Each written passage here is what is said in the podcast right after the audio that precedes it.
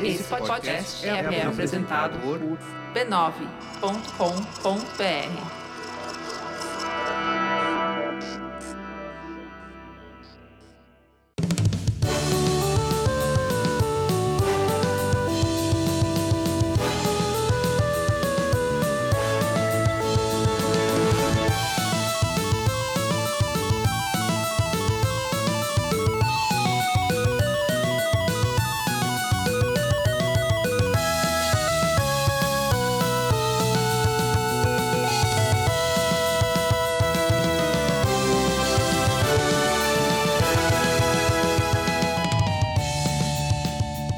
Ao vivo, Poco Pixel número 115, eu sou o Adriano Brandão, do meu lado tá o Danilo Silvestre, tudo bom? Tudo bom, beleza? Maravilha! Qual que é o tema de hoje, Danilo? O tema de hoje é Era Tudo Mato. Era tudo mato. A gente vai falar sobre um pouco sobre como que foi a nossa experiência pessoal com os videogames dos anos 80 e 90 e sobre o que, que mudou de lá pra cá. Por que que naquela época era tão roots e tão, Tão- difícil de Tão matagal. tão matagal?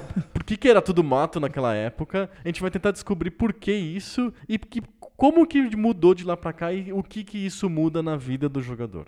É, muitos jogadores atuais não têm a menor ideia de como a situação deles era completamente diferente do que foi a nossa relação com videogames. Exato, é como que a gente chega nos jogos, como que a gente chega nos consoles, como que a gente se informa sobre, sobre videogames, tudo isso é muito diferente hoje do que foi nos anos 80 e 90. A gente vai falar um pouco sobre isso hoje. E também com uma, alguma dose de testemunho pessoal, um pouco das nossas, das nossas carreiras videogameísticas, coloca tudo isso nesse tema de hoje. Até porque andar no meio do mato só é gostoso quando você conta a historinha. Porque É depois que você prática, saiu é- do mato, é. Na prática dá um trabalho. Então tem, tem muito testemunho aqui de, de horror e dificuldade. Exato, muita, muita, muito perrengue. Exatamente. Porque jogar videogame nos anos 80 e nos anos 90 é um pouco passar perrengue. É, não era fácil, não. Não era nada fácil. Antes de ir pro mato, a gente tem que falar sobre outra coisa. Outra coisa que você pode pegar no mato se não levar a camisinha, que é gonorreia. Você acha que o pessoal vai muito no mato pra, pra pegar gonorreia? Acho, acho que só em filme pornô mesmo, Só em, né? só em filme de terror, na verdade. Não filme de pornô. É, é verdade. O casalzinho tá no mato, fazendo uma coisa proibida, e aí tem uma punição que é o monstro chegar bem na hora H. Esses, É sempre assim. esses monstros e assassinos seriais de filme, né? Eles têm uma moral meio esquisita. Eles são, é verdade, né? É. É, é que o- o- as histórias de terror, quase todas são cautionary tales, né? São histórias moralizantes, né? Então sempre tem essa cena do casalzinho se pegando, porque já mostra, se você tá tendo prazer, você vai ser punido. O pânico até brinca com isso. Se você é virgem, você não morre. É. Só vai ser morto se... Muito bom, mas não é sobre isso que a gente tem que falar. Não? Não, nem é o debate de bolso. Se fosse debaixo de bolsa, dava Dava pra ter gente esse falar debate. sobre filmes de terror são fábulas moralizantes? Ponto de interrogação. Fica aqui a dica para um debate de Um bolso. futuro debate de bolsa. Aliás, acessem debatebolso.com, é o nosso outro podcast. Mas não é sobre debate de bolso, nem sobre filme de terror, nem sobre gonorreia que a gente tem que falar. Não? Não, não, a gente tem que falar sobre o mecenato esclarecido do Poco Pixel. Ah, bom. É, sim. Inclui, in- inclusive inclui o debate de bolso, porque é um debate, é um mecenato que é esclarecido e unificado. Ele une dois podcasts pelo preço de um. Isso mesmo. Explica o que é o mecenato esclarecido. Mencionado esclarecido é a sua chance de ajudar o Poco Pixel e o debate de bolsa a continuarem existindo. Olha só. Como é que a pessoa pode ajudar a gente a continuar, continuarmos existindo? Você tem que ter um esclarecimento mental, Ok. entender quão importante é manter a gente gravando. Exato. Vai lá no apoia.se barra PocoPixel Poco pixel. E com 10 reais mensais, que é menos do que um suco de shopping, É, é muito, muito barato. 10 reais é muito pouco. por mês, Por mês, imagina. você ajuda a gente e tem acesso ao mecenato esclarecido lá no Facebook. Que é o melhor grupo de seres humanos jamais reunidos em toda a história no Facebook. Asterisco. Asterisco. No Facebook. No Facebook. Exatamente. Fica aqui a- o alerta no Facebook. Onde a gente debate videogames, assuntos completamente aleatórios. Nossa. Viramos uma cúpula de debate do futuro político do Brasil. Não sei Muito. como aconteceu. E... A gente debate a Terra plana, o futuro político e o Switch. Basicamente são, são os três temas que estão lá por baixo lá. São os undercurrent do Mercenário Esclarecido, são esses três temas. E os mecenas esclarecidos recebem também com antecedência todos os episódios, tanto do Poco Pixel quanto do Debate de Bolsa. Às vezes com bastante antecedência. Às vezes muitíssima. Exato. É o... Essa semana o debate de bolso foi pra eles com muita antecedência. Com, com quase Muita duas semanas de É, antecedência. Exato. Este episódio do Poco Pixel vai com alguma antecedência. Boa. É isso é legal, né? Porque aí você pode se sentir informado antes das outras pessoas. É como receber informação privilegiada. Dá pra até comprar ações, vender ações, comprar dólar. Afinal de contas, você já escutou o Poco Pixel antes de todo mundo. Se a gente falasse, né, de economia ou do jogo do bicho, aí ajudava um pouco, né? Imagina um podcast sobre o jogo do bicho. Gente, mas é, pode ou não pode? Pode, ué. O jogo do bicho não pode, mas eu posso gravar um podcast sobre o jogo do bicho. Claro. Ué, não é em, em, tipo, apologia ao? Apologia ao jogo do bicho? não, eu tô falando sobre o jogo do bicho. Mas se, se eu gravar um podcast sobre maconha, não sei se pode. Mas tem, não tem podcast sobre maconha? Acho que tem sim. É, tem até revista. Do que, que eu tô falando, né? Tem loja que vende acessório de macho- maconha? Não, mas não pode. Não, de não maçonha, como o pessoal fala no Twitter. É, que as headshops, eles falam que é loja de tabaco, É. Isso, de fumo. fumo. Então a gente não vai falar- fazer um podcast jogo do bicho, é um podcast sobre. Jogos de tabuleiro, tipo tabulices. Aliás, momento jabá. Danilo tá num podcast novo, é o quarto podcast da carreira dele. Ele, a semana dele, basicamente, a agenda é podcast no segunda, podcast na terça, podcast na quarta, podcast na quinta, podcast na sexta. Por que, que eu falo tanto? Né? o que eu tô fazendo com a minha vida? É, né? exato, você nasceu pra falar. É isso que, Que aconteceu com você. É um podcast sobre jogos de tabuleiro, tabulices. Isso, a gente não fala sobre o jogo do bicho, mas a gente fala sobre os outros jogos de tabuleiro. Exatamente. Como é que faz pra pessoa escutar o tabulice? Ah, você vai lá no, no SoundCloud barra tabulices. Olha só. Ou então encontra a gente no Facebook, no Twitter, no Instagram. Pode digitar tabulices lá no seu agregador de podcasts favorito, no Agregador de podcast TM. iTunes, TM. É, exato. Digita tabulices e você encontra nós. Maravilha. No Google também funciona, né? Se você escrever tabulices no Google da massa, também funciona, Sem né? dúvida. Excelente. Mas não falamos do jogo do bicho lá. Não tem jogo do bicho lá? Não, não é. Não. Ah, Não ainda. O jogo do bicho é Eurogame ou ele é Ameritrash? É pura sorte, né? Mas a gente, tá, a gente tá tergiversando porque a gente tem que falar também sobre os podcasts da família B9. Que não, São- inclui, não inclui tabulices. O tabulices Mas inclui não- milhões de outros. Isso, não tem o Tabulices, mas tem diversos outros podcasts que você conhece e você confia. Tem o Braincast, tem o Mupoca, tem o Mamilos, tem o Código Aberto, tem o Tecnicalidade, tem o Zing, tem o Caixa de Histórias e tem o Poco Pixel. Sua memória é impressionante, parabéns. Ah, muito obrigado. E eu só saio pra essas coisas também. Pra lembrar a lista de tralha, jogadores da Copa de 94, podcasts da família B9. Você só lembra o podcast Família B9 jogadores da Copa de 94. Exato. Você usou seu cérebro pra coisas E muito os jogos nobres. também do Brasil na Copa de 94. Eu consigo lembrar todos os jogos e todos os gols Você tá brincando? do Brasil. Nos- dos adversários eu não lembro. Todos os gols do Brasil? Todos os gols do Brasil. Não faz nenhum sentido. Como você pode lembrar disso? eu lembro. ok. tá certo, né? Parabéns, eu acho. falamos da família B9, falamos do Tabulices, falamos do debate de bolsa, falamos do Mercenário Esclarecido. Tá na hora de falar sobre videogames nos anos 80 e 90. Nossa, bora lá. Partiu.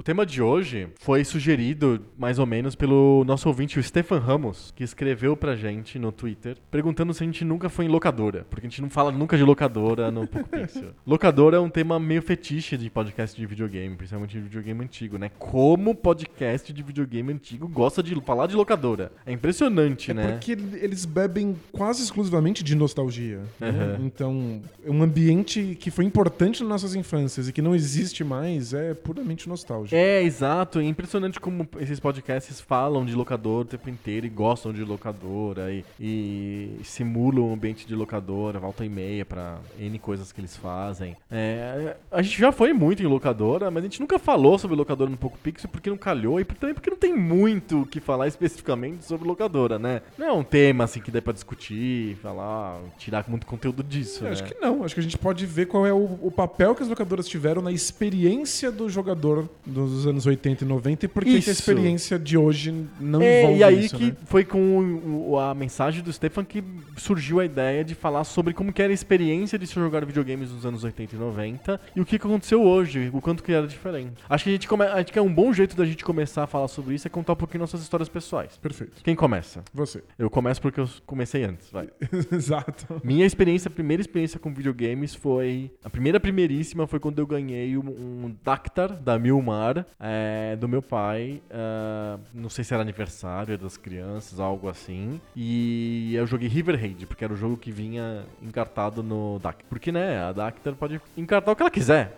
É completamente é- pirata, é um console pirata. Isso, é. ela é que nem a Chiquita Banana lá. Ela é existencialista e faz o que ela quiser. O que tiver no coração dela, ela, ela, ela faz, né? Ela escolheu piratamente Isso, o melhor jogo o melhor possível. jogo possível. Põe o River Raid lá de jogo bando do, do. Dactar, da Milmar. E é isso aí, né? E eu joguei River Raid alucinadamente por uma noite inteira. Tipo, eu sonhei que eu tava dentro do aviãozinho do River Raid. E foi uma experiência. E o Atari foi bem importante pra mim por muito tempo. É, vamos lembrar do contexto? Isso deve ter sido em 85, mais ou menos. 85, 86. O Atari chegou tardiamente pro Brasil. É estranho falar essas datas porque você olha pra Wikipedia, o Atari tipo foi descontinuado em 83. O crash dos- da indústria de videogames foi em 83. Como assim você ganha o Atari em 85? É que a gente tá no Brasil e o Brasil dos anos 80, ele tava no mínimo 5 anos atrás do, do que acontecia no hemisfério norte ou nos Estados Unidos, mais especificamente.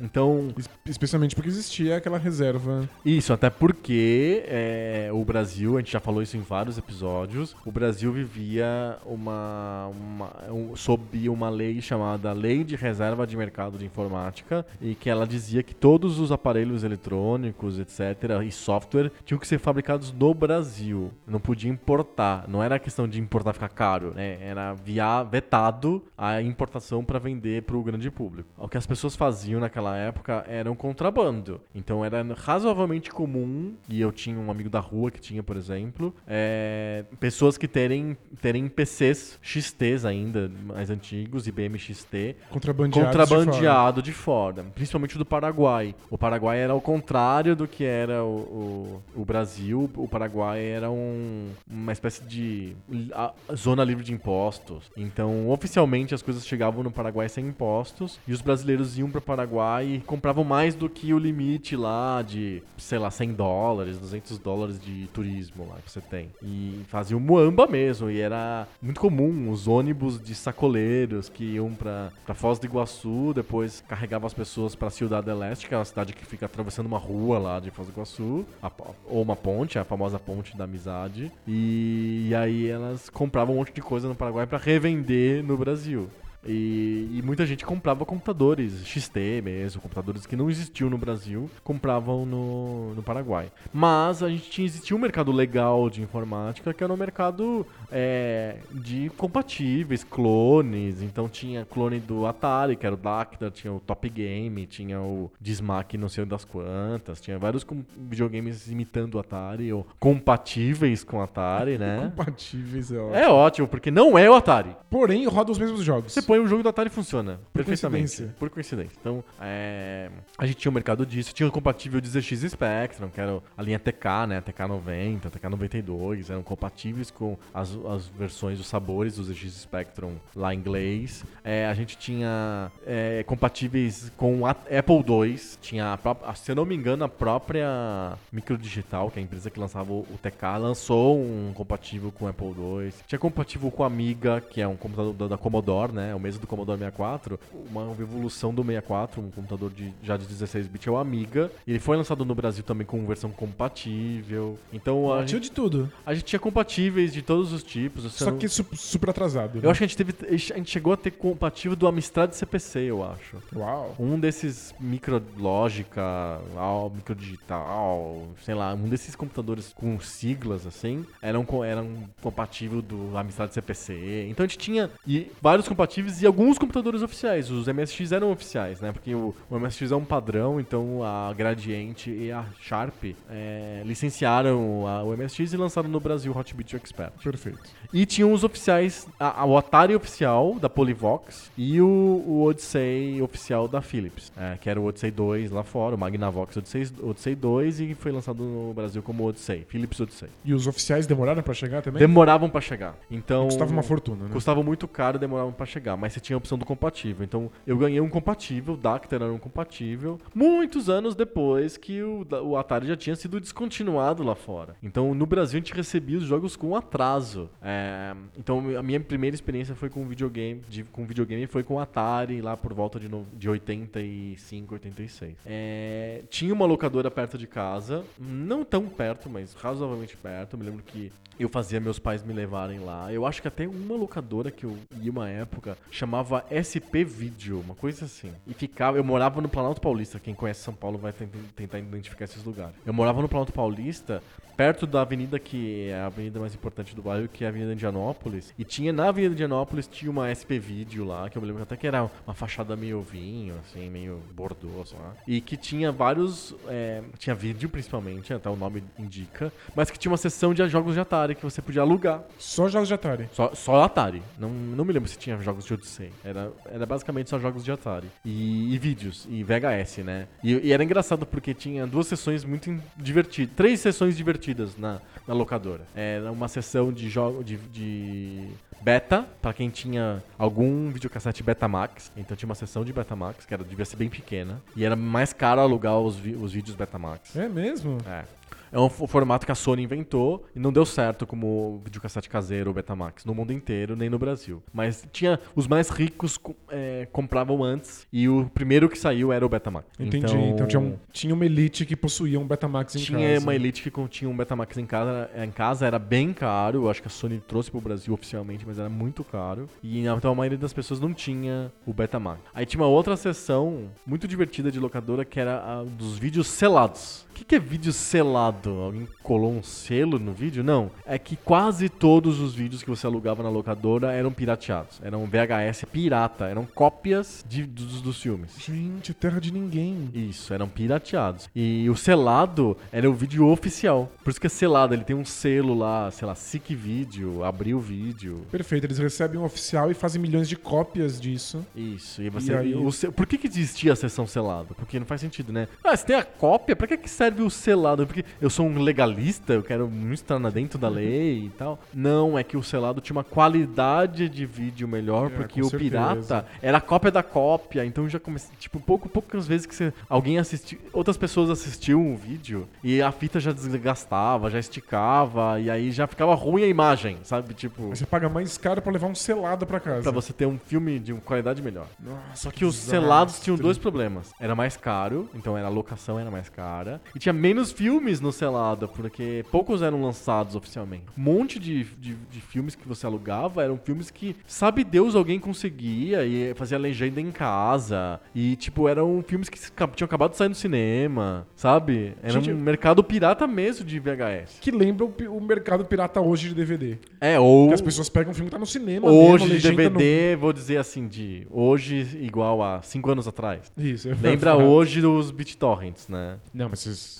você vai hoje no centro de São Paulo e o mercado de DVD é gigantesco. Ainda tem, né? Pra quem não quer baixar, de né? DVD pirata. Pra, pra quem não sabe, pra um, pra um, pra um pessoal que não, não quer lidar com a internet, quer chegar em casa e botar o filme lá. Tudo com legenda feita no Google Translate. É, é, é umas legendas bem horríveis ou muito boas. Tem casos de grupos de legendadores que são legendadores melhores, tradutores melhores do que o oficial. É, acontece. Tem grupos bem bons. Principalmente esses de seriados, os caras fazem no dia que saem. Ah, sem dúvida, mas são muito bons. São comunidades que é, se ajudam. É, impressionante mesmo. Mas voltando aos anos 80. Lá Você ia 80... nessa locadora bizarra. Eu ia nessa locadora e tinha uma sessão de jogos de Atari. Qual era o catálogo? Era pequeno e era jogos da Atari, basicamente. Eu, eu acho que o cara tinha comprado fora, no Paraguai, sei lá. Vários jogos da Atari. Eu me lembro que eu aluguei o Adventure nessa locadora.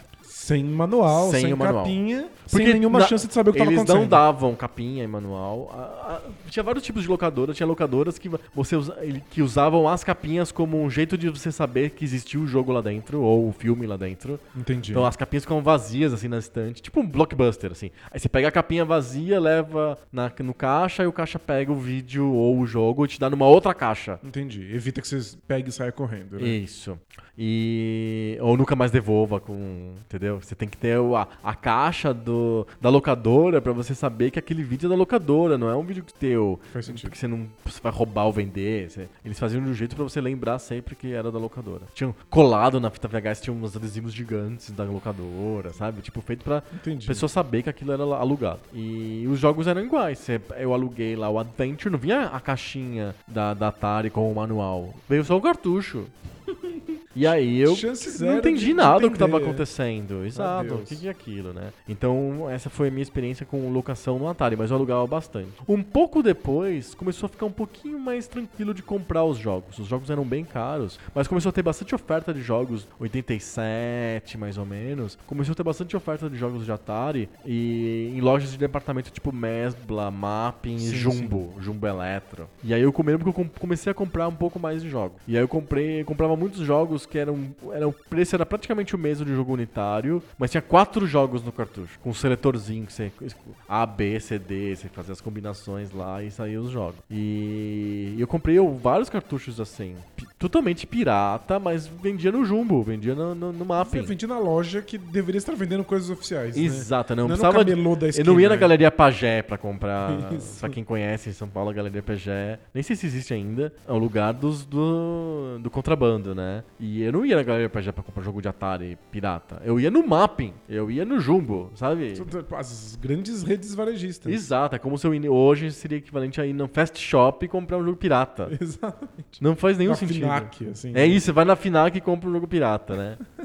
Não faz nenhum sentido, mas na época fazia. Brasil, sabe lá o que, qual que era o marco legal que deixava essas coisas acontecerem. Gente. E aí, nessa época, um pouquinho depois, lá por volta de 89, lan- foi lançado no Brasil o Master System. A Tectoy lançou no Brasil o Master System. E eu não tinha um Master System. Eu via as propagandas de televisão. Ele era diferente dos outros consoles, porque ele não era lançado, no- assim, tipo na lojinha da esquina ou sem propaganda. Ele era, foi lançado no, em, sei lá, nas grandes lojas de departamento, com propaganda na Globo. Tinha intervalo da Globo com o Rodrigo Faro falando do dicas de, jo- de joguinhos, quando ele tinha, sei lá, 15 anos. É, era uma coisa, um investimento pesado que a Tectoy fez e tal. E o Master System era um, era um, era um negócio caro. Eu vi o Master System na casa de um outro primo nosso, o Bernardo, que ele tinha o Master System, e em alguns amigos que também tinham o Master System, amigos, amigos do, da escola. Mas eu nunca tive o Master System. Era, era caro. né? E eu, na verdade, eu fiquei sem ter consoles de videogame depois do Atari por bastante tempo. Mas continua tendo um Atari, jogando um Atari? Eu acho que eu continuei tendo Atari por um tempo, depois eu acho que o Atari foi pra você. Enfim, isso depois você conta na sua história com os videogames. Justo. E eu tava ligado em outras duas coisas nessa época. Embora o Master System te- te- já tava, tipo, monopolizando a atenção de todo mundo. A, a, a criançada maluca pelo Master System, pela pistola Zillion. Coisas que realmente mexeram com as pessoas no Brasil na época. Eu tava nos computadores, eu tava com o MSX. Eu tava fissurado no MSX. Eu ganhei o MSX quando eu morei em Brasília, acho que foi em 87. É, era um Hot Beat preto, grandãozão, assim. Eu ganhei. Foi, e, eu aprendi a programar. E foi um computador bem importante pra mim. Lembro com muito carinho daquele Hot Beat. E, e eu tava nos arcades. Eu tava muito fissurado nos arcades. Eu me lembro que uma das grandes, um dos grandes acontecimentos da minha vida de videogame, você participou, é, foi um aniversário que eu fui no Shopping Morumbi, aqui em São Paulo. No, na época era Playland, era no subsolo, era enorme. Hoje eu acho que ainda tem alguma coisa tipo Hot Zone no Shopping Morumbi, mas fica em outro lugar. Era uma, era uma outra Playland. Tinha duas Playlands no Shopping Morumbi na época. Era uma Playland logo na entrada, que é onde, onde é Hot Zone hoje, uma Playland pequena, que tinha alguns arcades. E tinha uma gigante, né? E tinha uma gigante que ficava no subsolo, onde hoje acho que é área de alimentação ou lojas ligadas à área de alimentação, ou alguma coisa assim. Tinha uma, um, tipo, era um arcade realmente enorme que ficava no subsolo do Morumbi. E com- E com coisas moderníssimas, coisas que tinham acabado de ser lançadas, Exato. né? E aí, nesse aniversário, a, a- uma parte da festinha, a fe- a festa era lá, e todos os, os convidados ganharam fichas infinitas pra jogar nos arcades. Então o arcade tava rolando pra todo mundo, tava aberto, não, era fech- não foi fechado pra gente, mas a gente tinha fichas infinitas. Então, tipo, nossa, a gente fez a festa. Lembra desse dia? Nossa. A gente tem uma diferença de idade entre a gente, acho que 78, 85 são três, são tipo 7 Sete anos. É, É, isso é mais, era mais evidente na época. Mas eu acho que você curtiu também um monte aquele dia do arcade à vontade. Eu lembro perfeitamente de começar a chorar desesperadamente quando acabaram as fichas e a gente não podia mais jogar. E ninguém repôs pra gente assim. É, ninguém, pô, não, não era, não era pra sempre. Tinha um, Mas era uma quantidade bem grande. tinha, tinha um período, tinha um tempo que a gente poderia fazer isso. É, E quando sim. acabou o tempo, é, eu instantaneamente comecei a chorar. porque tava muito bom. Era fantástico. E aí me lembro que a gente jogou um monte de jogo e eu joguei muito King of Boxer, eu joguei muito Turtles, tinha Double Dragon 2 e 3. São jogos horríveis, mas é, era super moderno. E tinha jogos de tiro, aqueles jogos que você segura na metralhadora. Tinha de tudo. E a gente, a gente nem deu bola pro aniversariante, pra festa. Eu sabia quem era, eu só tava ali só. Era o meu colega de, de turma, mas tipo, eu É. sabia, mas eu tava fissurado nos videogames, sei lá, alguém fica com ele. Não é? Nossa, foi um, um dia incrível, assim, inesquecível. Acho que você bem velhinho e eu vou lembrar desse dia. E eu experi- experimentei um monte de jogos que eu nunca tinha jogado antes, porque tava com as fichas lá disponíveis, né? Tipo, eu acho que isso foi em 89, se eu não me engano. 89 ou 90, algo assim. E, e eu tava nessa, nessa vibe dos computadores, que é o tinha o MSX, e, e os arcade. Um vizinho de rua tinha o XT, e o, um amigo chamado Adriano, que eu já com- comentei no, no podcast antes, ele tinha um XT também, mas ele não era, era um X, não era um XT, era um AT286. Era um computador melhor do que um, do que um XT. Também de fósforo verde, mas era um XT. E jogo, você jogava o que naquilo? E eu jogava Larry, eu jogava King's Quest, eu jogava Alley Cat, que era um jogo de um gato que morava num beco. É, eu jogava. O que mais que tinha? Tinha Test Drive e Double, Double Dragon na- no porte que fizeram pra, pra, pra, pra computadores. É, Grand Prix, é, o primeiro Grand Prix que só tinha três equipes. Então eu joguei vários jogos em computadores de amigos. Então eu ia no, eu ia nesse, no Fernando no Marcos, que tinha o XT. Eu ia no Adriano, que tinha o, o, o 286. Então, depois de um tempo ele comprou um 386. E depois de um tempo ele comprou um 386 com CD-ROM. Nossa, sofisticadíssimo. E eu, eu tava com o MSX. Eu fiquei com o MSX durante esse tempo inteiro. E onde você conseguia jogos pro MSX? O MSX, ele não. Era uma época offline, né? Não existia BBS, não existia Internet. internet, nada parecido com isso. Então você tinha que resolver a tua vida lá de videogame com mídia física. Então, é, no começo eu era ingênuo é, e achava que é, tinha que comprar cartuchos de jogos que a Sharp e a, se não me engano, a Gradiente lançavam em lojas do tipo loja de disco. Eu lembro que eu tinha uma loja de disco que eu ia muito que chamava Breno Rossi e que essa loja tinha alguns cartuchos de Tá MSX. zoando. E eu comprei um ou dois cartuchos de MSX nessas lojas. Loja de música. Loja de música. E. E aí eu comprei jo- esses cartuchos, mas eles eram caros. E os jogos não eram especialmente bons. Eram jogos meia boca que a Sharp licenciou, sabe? Tipo, não era tão legal. Não era jogo da Konami. E aí eu, eu descobri com o. Aí, ok, aí eu descobri que eu podia carregar jogos com fita cassete. E aí o Mapping, Mesbla, o Jumbo, essas lojas vendiam fitas cassetes piratas de MSX de empresas como Engesoft e Plansoft. Lembra do Engesoft by Walls? Sim. Então, é, escutem lá o episódio que a gente fez sobre videogames no Brasil, que a gente fala bastante da Engesoft by Walls. E esses caras vendiam jogos piratas, e eram jogos às vezes da Konami, às vezes de outras Ocean, e às vezes de outras empresas legais que faziam jogos pra MSX ou ports de jogos de MSX. Eles simplesmente copiavam numa fita cassete. Botavam numa fita cassete e vendiam no, no Jumbo. E eu comprava. e era assim, do tipo, era infinitamente mais barato do que, do que um cartucho oficial. Sem dúvida. E E aí com- cassete ele custava muito barato se você comprasse uma virgem vazia no- no- na lojinha e cartucho era silício, né? Tipo, Exato, super caro. Então, tipo, eu comprava um monte dessas fitas cassetes. E as fitas cassetes tinham a pior experiência. É horrível, Demorava horrível, horrivelmente muito, assim, pra carregar. E aí você tinha que anotar em que posição ficava o jogo. Porque Dava ca- pau. lado A tinha três jogos, lado B tinha três jogos.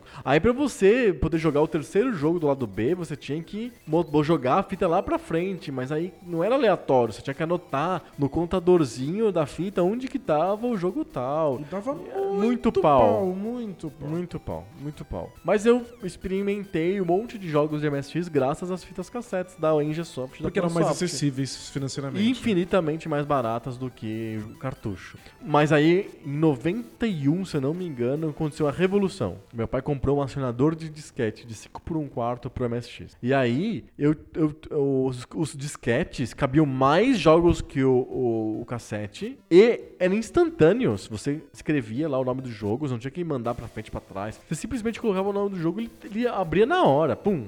É, não durava muito. É, eles quebravam. Eles quebravam, mas enquanto tava funcionando, era instantâneo. Exato, e era lindo. E aí eu conheci Nightmare, Konami Soccer, um monte de. uh, Robocop, os outros jogos da Konami, E Nemesis, tudo por disquete. E aí a gente tinha uma loja que ficava no bairro, eu morava no Jardim Aeroporto, perto de Congonhas, na época. Tinha uma loja que ficava atrás da do, do Jumbo Eletro da Washington Luiz, que é aquela avenida que fica do lado de Congonhas, é, que era um- uma loja que só tinha jogo pirata de, de MSX. Jura? É Uma loja só de MSX? Acho que também tinha de TK. Ok, mas em- Enfim. E aí eu, eu ia lá, tinha uns catálogos que os caras colocavam numas pastas plásticas, assim. Sabe aquelas pastas de. com um monte de plástico, envelope plástico, você coloca papel? Não, sim, e, e- mas o que que tinha nisso? Era um- o nome do jogo? A capa do jogo? Que que Não, era? era assim do tipo. eh, ah, Vamos ver se eu lembro direitinho. Era uma lista com um formulário contínuo impresso com os nomes de jogos um embaixo do outro, assim. E aí tinha o nome, o nome do gênero, tipo assim, XPTO, Night Day, não sei o que, League. Que, que caralho de jogo que é esse aí? Do lado tá escrito futebol.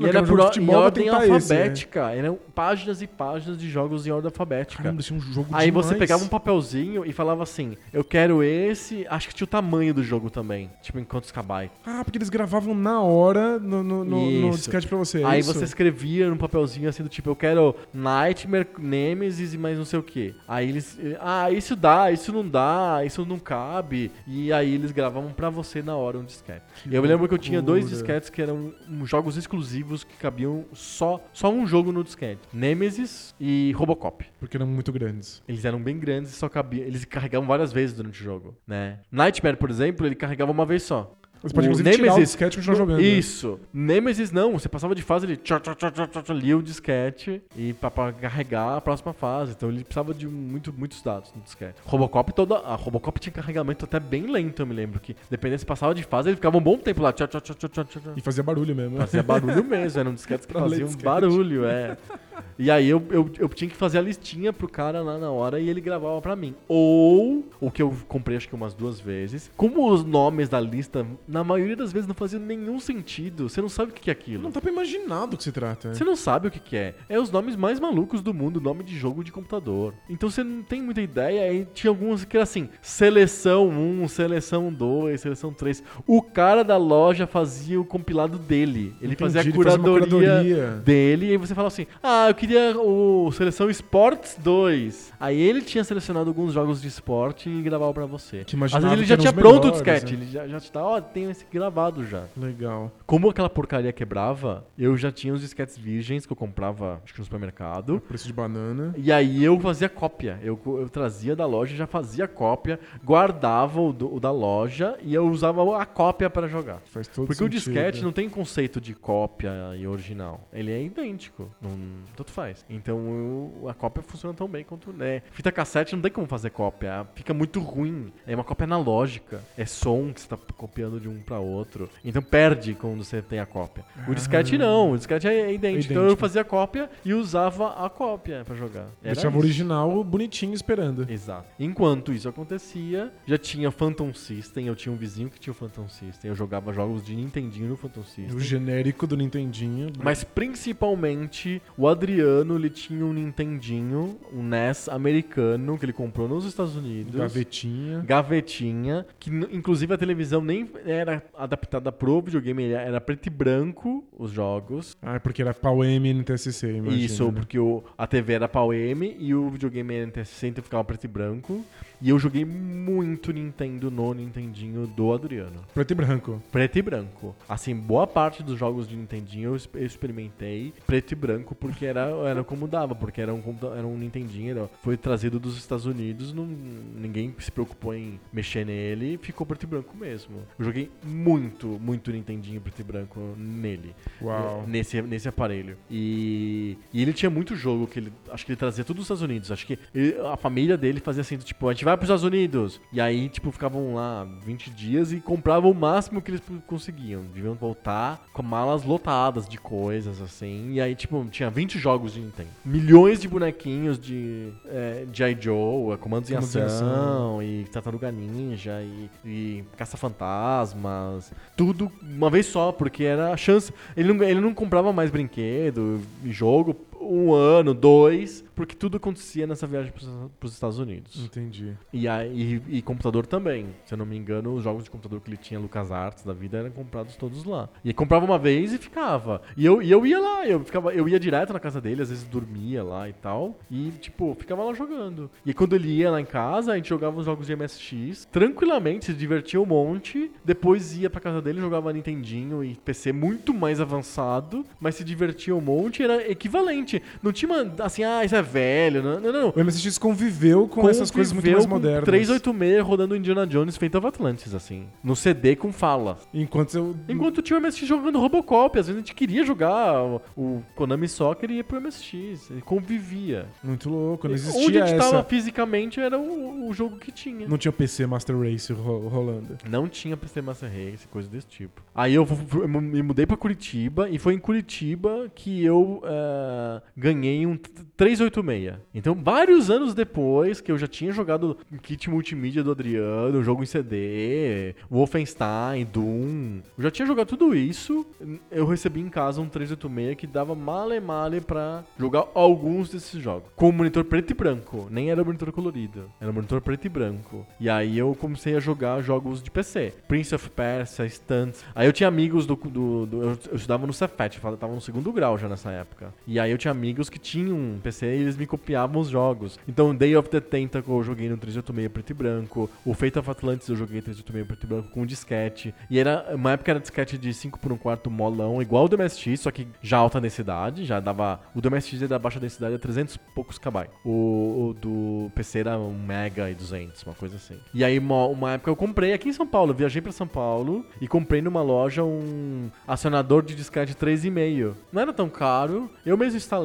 E aí, tipo, eu tinha jogos acesso a um disquete me- melhor, que durava bem mais. Nossa, durava muito mais. Era um disquete bem melhor, o disquete 3,5 durinho, assim. Que a gente chama de disco Tenro. Ele não é tão flexível, ele é um pouco mais durinho. Um é pouquinho. Tenro. Um pouquinho mais duro. E aí eu, aí eu tive acesso a vários jogos que eu copiava e um dia aconteceu a grande revolução. Ganhei, não sei exatamente porquê, eu acho até porque era por motivos errados. Eu ganhei um fax modem. E eu falo motivos errados porque, ah, vai ser bom pra receber fax, pra passar fax, às vezes é bom, às vezes meu pai mesmo queria usar pra passar o fax, sei lá, no sentido de mandar mesmo um papel pra outro, outro cara. E usava mesmo? Mandou Usou fax? duas vezes, três vezes.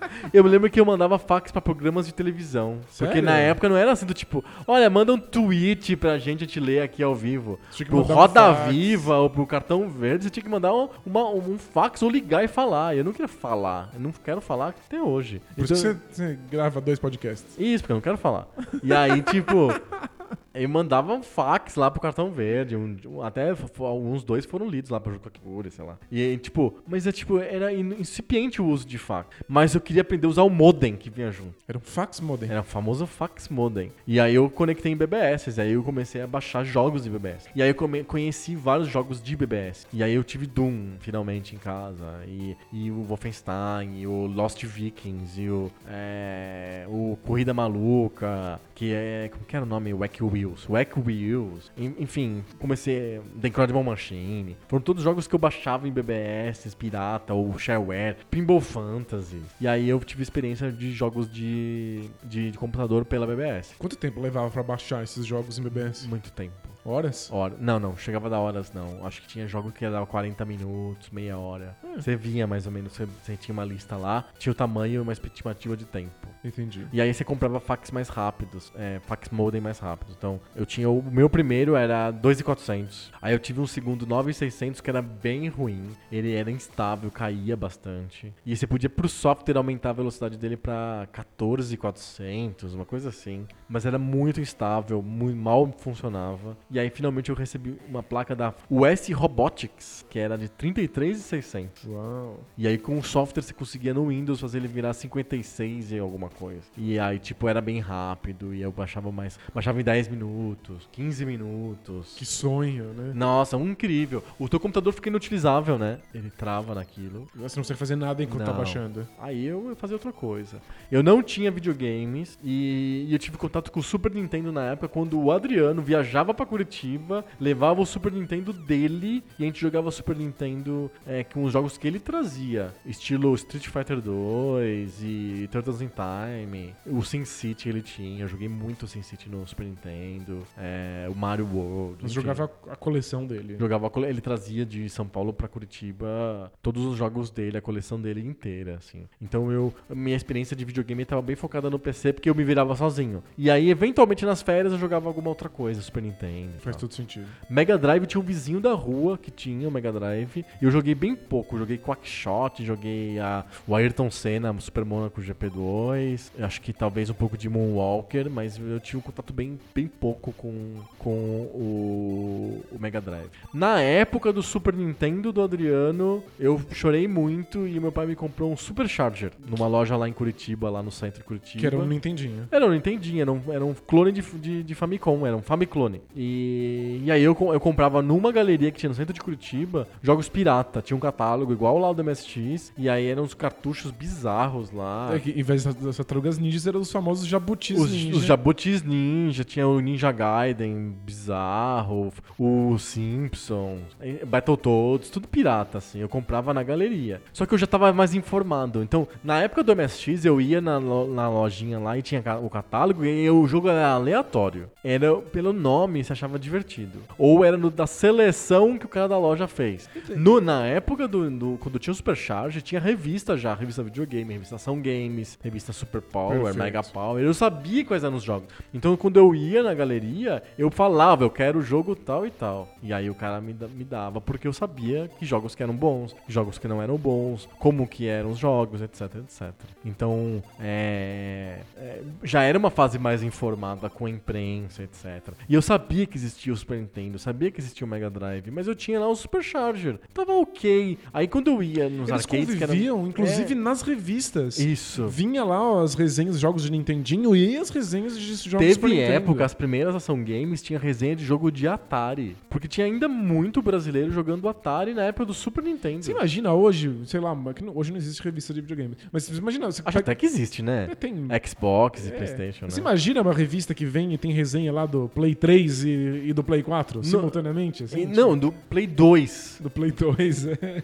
Do, do Winning Eleven do PlayStation 2 lá no meio da, da revista oficial do PlayStation 4. Engraçadíssimo. Não tem. Mas eu- na época tinha, convivia Eles tudo. conviviam muito né? Atari, Nintendinho e Super Nintendo convivendo. E computadores de vários tipos. Jogos de PC e de MSX e de TK rolando ao mesmo tempo, porque cada um tinha um. E a, e a vida útil desses consoles na nossa, nossa mão era enorme. A gente tinha que segurar esses consoles por muito tempo, porque era o que tinha. Era o que dava. E você fazia um esforço e comprava um jogo e você tinha que manter esse por muito tempo. Então a minha. E, locadora. Quando só voltou locadora na minha vida com o Supercharger. Aí tinha uma locadora que era. Tinha duas locadoras. Uma locadora mais perto de casa, que era meia boca. E uma locadora que era. Eu morava em Curitiba, então quem é de Curitiba vai lembrar. Ou vai saber o a minha localização. É, eu morava meio Batel, meio Água Verde, meio Seminário, um lugar meio é, divisa de bairro é, na, na 7 de setembro, perto da Praça do Japão. E aí eu ia pra Visconde Guarapuava, que é a avenida paralela, e tinha uma locadora mais simples, que eu alugava bastante jogo De Nintendinho. de Nintendinho. Muito. Vários jogos. Capitão América, Ionoid, Mas você é, alugava o sabendo- Mega Man 3. Você alugava sabendo que você Eu queria via na eles. revista, eu comprava a revista e eu ia na locadora escolhendo, já com o jogo escolhido pela revista. E valia a pena alugar ao invés de comprar o jogo? Valia a pena alugar, valia. Comprar, mesmo o pirata era muito caro. Então eu alugava o jogo, porque o jogo que eu via na revista. E tinha uma outra locadora chamada Dedé Games, eu lembro disso até, até hoje, que era uma me- melhor locadora de Curitiba, entendeu? E ficava. Acho que ficava perto da Avenida do Batel, ali, Bispo do José, X1, mas era mais distante pra mim. Eu tinha que andar bem mais pra ir na locadora do Dedé, mas que tinha muito mais jogo. Eu me lembro que eu peguei Smash TV, vários jogos diferentes eu peguei na Dedé Games. E boa parte desses jogos, tanto da, da locadora que eu esqueci o nome, que ficava na Visconde, quanto na Dedé Games, eu pegava jogos oficiais. Eram jogos oficiais da Nintendo americana. Inclusive, eu tinha que usar adaptador. Ah, eu lembro, eu usava esse adaptador também. Adaptador vinho que eu tinha, que era um turbisco lá. E eu fiquei com esse Nintendinho um bom tempo. E, e aí o, o- o PC começou a monopolizar. E a internet começou a aparecer. E as BBS. E aí, adeus. Aí nunca mais fui em locadora na minha vida. Porque aí o PC tomou conta. Eu fui fazendo upgrade do meu PC várias vezes. De, de 386 pra 486. Depois pra Pentium 66. Depois pra Athlon, sei lá o que e tal. Pentium 3. E aí eu, o PC e a internet, pirataria pela internet. O FTP Wireless lá dominou tudo. Não, aí já é outro tipo de, de, de experiência. É outro né? tipo de experiência e eu esqueci o que eram consoles de videogame. E aí eu tinha contato com os consoles de videogames por sua causa. Quando você ia pra Curitiba me, visi- me visitar, e sua mãe ia pra Curitiba pra visitar minha mãe, é, você carregava muitas vezes o Nintendo 64 E e, o o Dreamcast. Dreamcast. E aí é a hora de você contar a sua experiência com videogames. Acho que a nossa experiência é muito diferente, especialmente porque a gente tem sete anos de, Sim. de distância entre uma e outra. Mas ela é, é a mesma em algumas questões muito essenciais. Aham. Que é a total e completa escassez desses jogos, a, a dificuldade de ter acesso a eles. É, e de, de ter informação sobre os jogos. Pensa nessa experiência de você escolher jogo num catálogo com nomes e você não saber nada sobre os jogos. Completamente desesperador. É, eu tenho quase certeza que eu não herdei o seu Atari. Ah, é? Porque eu lembro de ter ganhado um Atari novo, de abrir uma caixa. Ah. E não era um Atari, obviamente era um Dactar. Era um Dactar também. Era um Dactar também. Eu acho que eu ganhei ele ali no final da vida do Atari no Brasil. Mas Que foi bem longa. que foi bem longa. E já existiam outros consoles. O Nintendinho já, já tava no mercado. Ah, tá. Mas eu ganhei um Atari novo e eu lembro de ir no mapping e ter centenas e centenas de cartuchos de Atari pra serem comprados ainda. Fácil. Fácil. O problema é que eu não fazia a menor ideia do que esses cartuchos eram. E eu era muito pequeno. Eu comprei meu primeiro cartucho de Atari com que 3, 4 anos de Ah, idade. era bem pequeno. Então eu, eu não fazia a menor ideia sequer de quais eram as regras desses jogos. Aham. Eu não conseguia falar assim, ah, esse vai ser de luta, esse vai ser de futebol. Ah, Não entendi. entendia nada, me dava um cartucho na mão e eu simplesmente jogava. E aí, se eu tinha a opção de escolher um jogo, o meu critério era: tem mais do que um jogo dentro? Aí eu Ah. comprava os jogos que tinham aquelas chavinhas. Sei, perfeito. Alguns tinham quatro, alguns tinham oito jogos. Sim. Então é. A, a uni- o único critério era a quantidade. Porque esses jogos eram caros Eram e caros, né? muito caros. Muito caros. E eu acho que ter um videogame não era uma coisa que estava inserida dentro do pensamento das famílias. As famílias não achavam que fazia muito sentido Sim. comprar videogames e comprar jogos o tempo inteiro.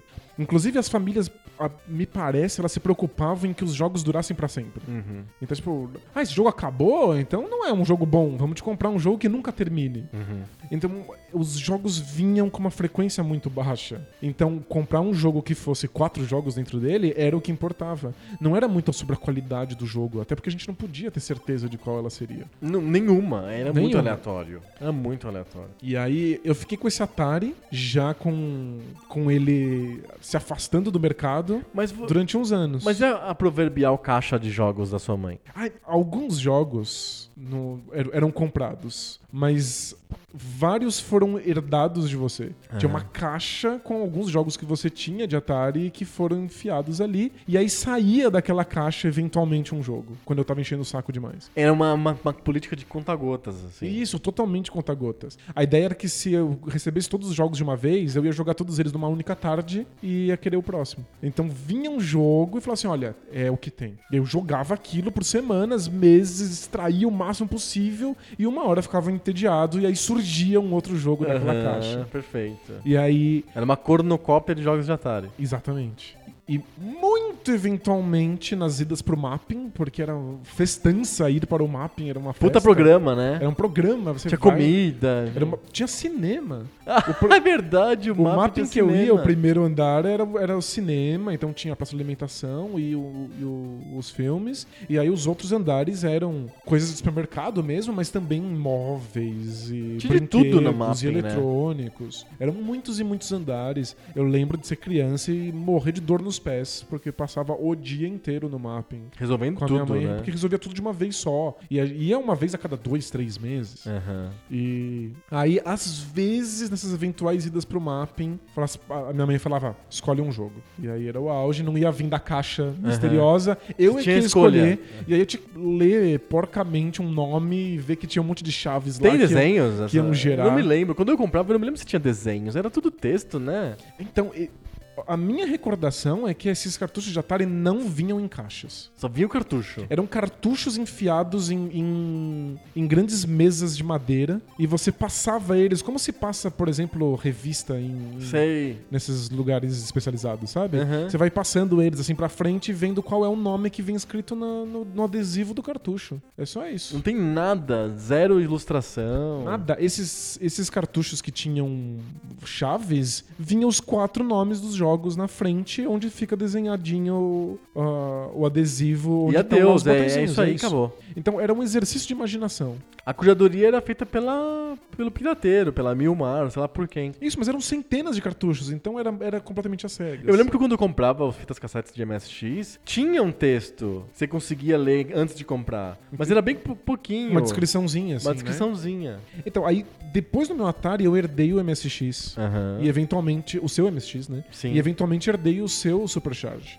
Mas aí eles já estavam atrasados o suficiente pra eu não encontrar nada disso. Não tinha mais os jogos, né? Então, o, o meu acesso ao MSX foi os jogos que você me passou. O acervo era fe- fechado. Era um acervo fechado. Eu nunca encontrei pra vender, nunca encontrei outra pessoa que tivesse um MSX pra pegar um jogo emprestado. Uhum. Então era isso, eu joguei os jogos que você tinha. É, foi curadoria minha. Exatamente. Que veio da curadoria do cara da loja lá, do cara da Plansoft e Ingesoft. E muitas das pessoas que escutam a gente acham esquisito que a gente fale tanto de MSX. Porque não era um, um- um computador comum. As pessoas não passaram por ele. A maior parte das experiências nos anos 80 foram feitas à base de consoles. mesmo. Exato.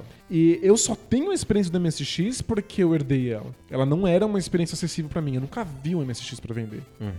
Acho que quando você recebeu já não tinha, mas faz tempo ven- venda de MSX. Não durou tanto, assim. A Gradiente e a, a- Sharp parou de vender É, o, pouco Atari, tempo. o Atari durou muito mais. muito mais, muito mais. E o MSX conviveu com, pra mim com o Nintendinho. Eu também achava que eram experiências muito similares e podiam Coexistir, podiam é. coexistir. Às vezes eu jogava MSX, às vezes eu jogava o Nintendinho, dependia do, do, do Tudo gosto. certo, é. E aí, o Nintendinho eu tive quando- enquanto o Super Nintendo já existia. É, eu- igual a mim, né? É, não, não, tão diferente. Talvez o Super Nintendo fosse só mais velho quando eu peguei.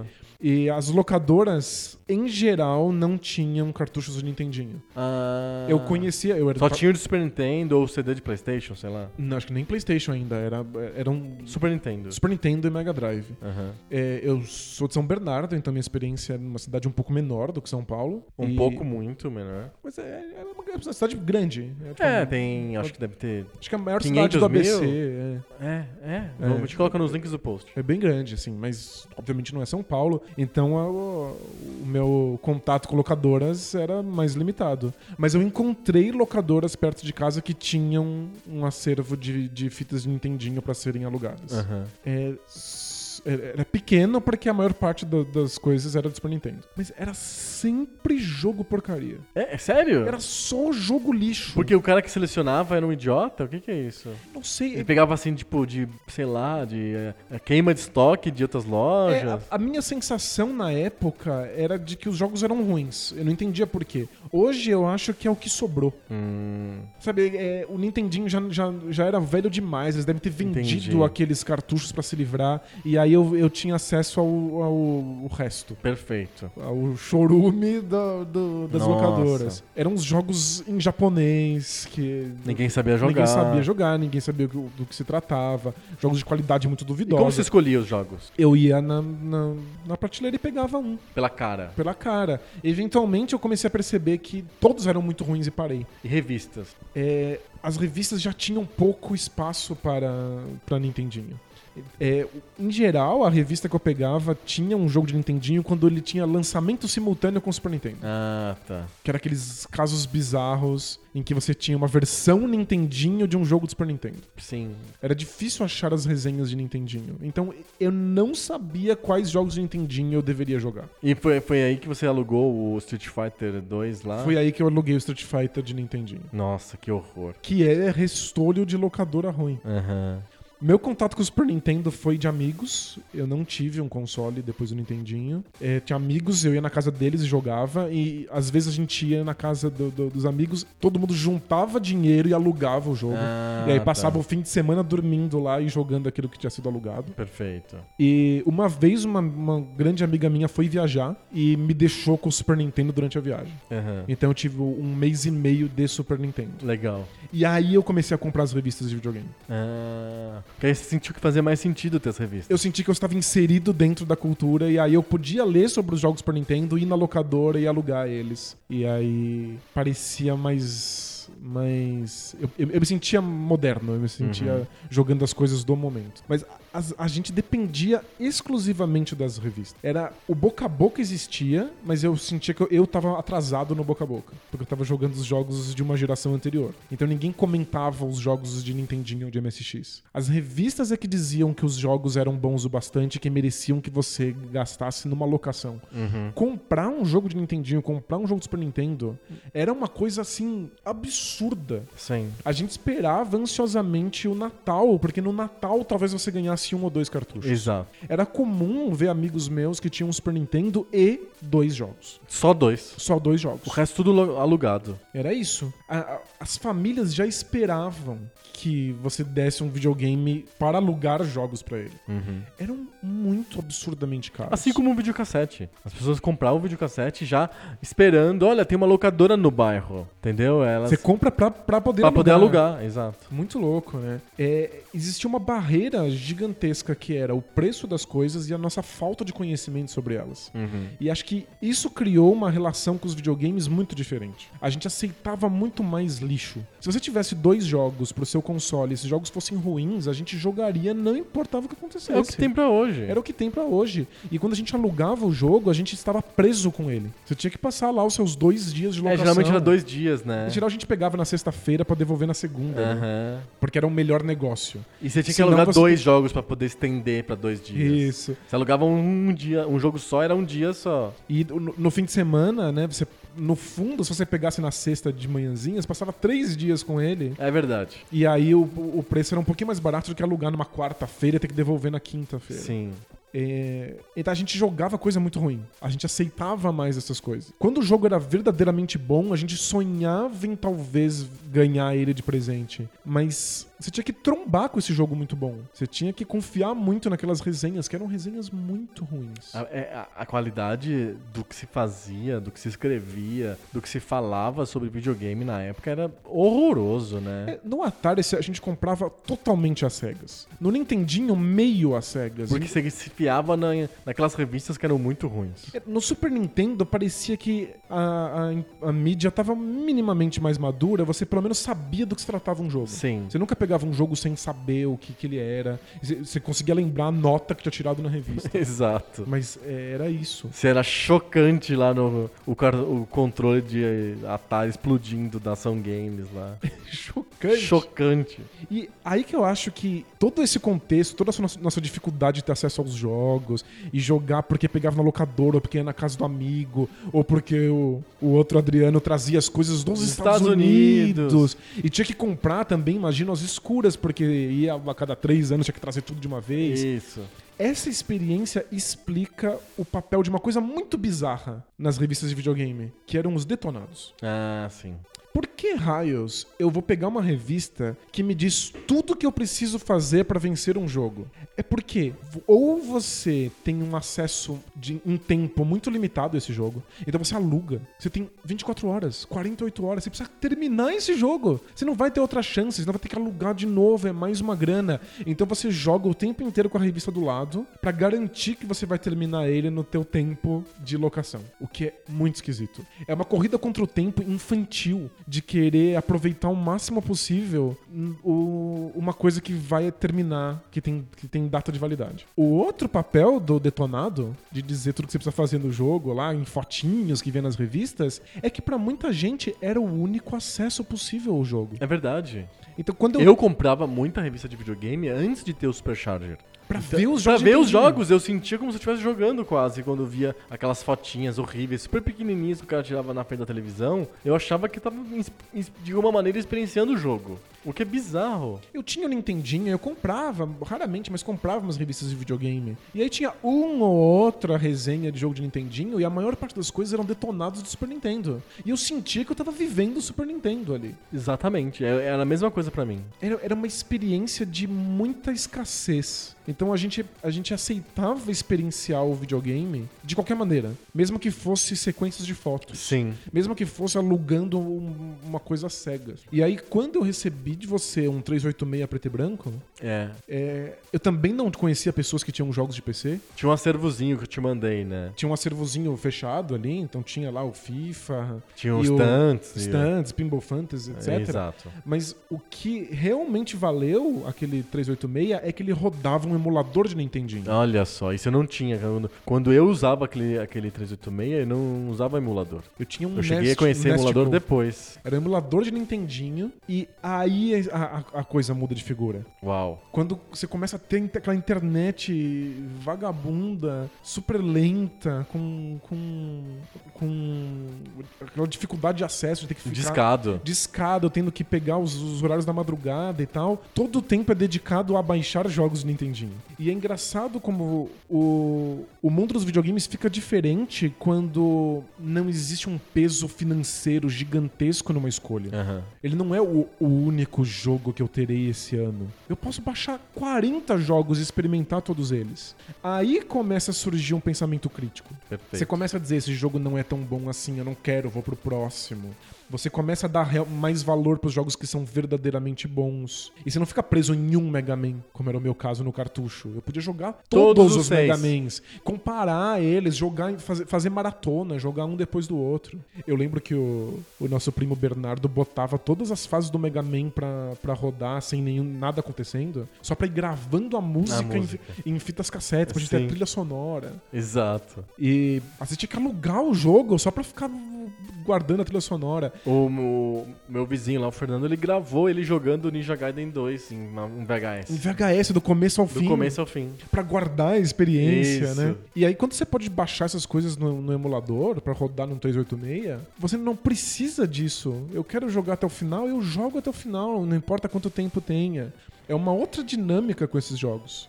E aí, computadores pra mim foram basicamente lugares de emulação. Interessante. Eu Eu, jogava- demorei pra entrar na emulação. Eu jogava pouquíssimo, né? Eu entrei atrasado. Então eu jogava pouquíssimo os meus jogos de PC. Depois teve o StarCraft, né? E... Que foi? Depois teve o Ah, StarCraft. já- teve os point and clicks que eu jogava mesmo É verdade. e o StarCraft que eu me dedicava integralmente. Mas e- raramente eu jogava um jogo de PC e falava assim, quero ficar com ele. Aham. Vou continuar jogando. Eu voltava pra Pro emulação. emulador. É. E também emulador de outros, outros consoles, Não Isso, só aí- Nintendinho. Aí, quando o computador melhorou um pouco, quando eu tive um 486, aí comecei a emular Game Boy. É, Game Boy, Mega Drive, Super Nintendo. É, eu peguei ainda, eu já não era mais criança, mas eu era, sei lá, pré-adolescente. E aí eu peguei a febre dos Game Boys. Uhum. E aí todo mundo que tinha as condições financeiras Nunca passou por mim. Não, não, não era do meu circuito. Todo mundo tinha Game Boy e era exatamente a mesma relação. As pessoas tinham dois ou três cartuchos de Game Boy. Uhum. As pessoas tinham Zelda, as pessoas pessoas tinham Mario, as pessoas tinham Tetris. Pokémon. Era isso. Quando surgiu, o Pokémon, todo mundo tinha um Pokémon. Uhum. E assim que essa febre surgiu, surgiram os emuladores de Game Boy. Então eu emulava Game Boy enquanto as pessoas estavam jogando Game Boys reais. Uhum. E sentia que eu não perdia muito da experiência. Não. Porque o Game Boy era real, o tijolão. Inclusive o primeiro Game Boy Color era muito porcaria. O emulador era, era tranquilo. Mas é para mim, talvez porque eu tenha sofrido muito a escassez dos jogos é, nos consoles, queria muito e eu não conseguia encontrar, o computador se tornou um modo Uma de, fonte inesgotável de jogos. de jogos de console. Interessante. A gente tem relações muito diferentes com os Sim. computadores por conta disso. É verdade. Mas eu acho que, de qualquer maneira, a internet revoluciona a experiência do jogador. A gente tá falando de o que é ser um, um gamer nos anos 80 e nos anos 90. E basicamente é não ter acesso aos jogos. E não ter acesso aos jogos e não ter informação sobre os jogos. Exato. Os jogos são todos muito misteriosos. Você tropeça nos jogos nos anos 80 e 90 por acaso. A gente recebeu Nightmare e Konami Soccer e, sei lá, The Legend of Cage, o Battletoads, meio totalmente sem querer. O Battletoads foi o mais previsível de todos porque eu tinha visto na revista e aí eu comprei o jogo já sabendo do que se tratava. Ótimo. Mas, maioria das vezes, você olhava o nome no catálogo, era absolutamente. Ou já vinha pronto, ou você queria um, um jogo vinha só em seis na fita cassete, você conhecia os outros. Às vezes o, o terceiro era muito melhor do que o que você queria originalmente. É, Eu pegava lá a fita cassete que você me mandou de MSX. Vamos ver o que tem aqui. E tinha o Rambo. Eu falei, nossa, eu quero, quero chegar no Rambo. Mas eu descobri rapidinho que avançar a fita em direção ao Rambo fazia o Rambo não funcionar. Você tinha que deixar ele na velocidade normal. Você jogava os Então você tinha que jogar os.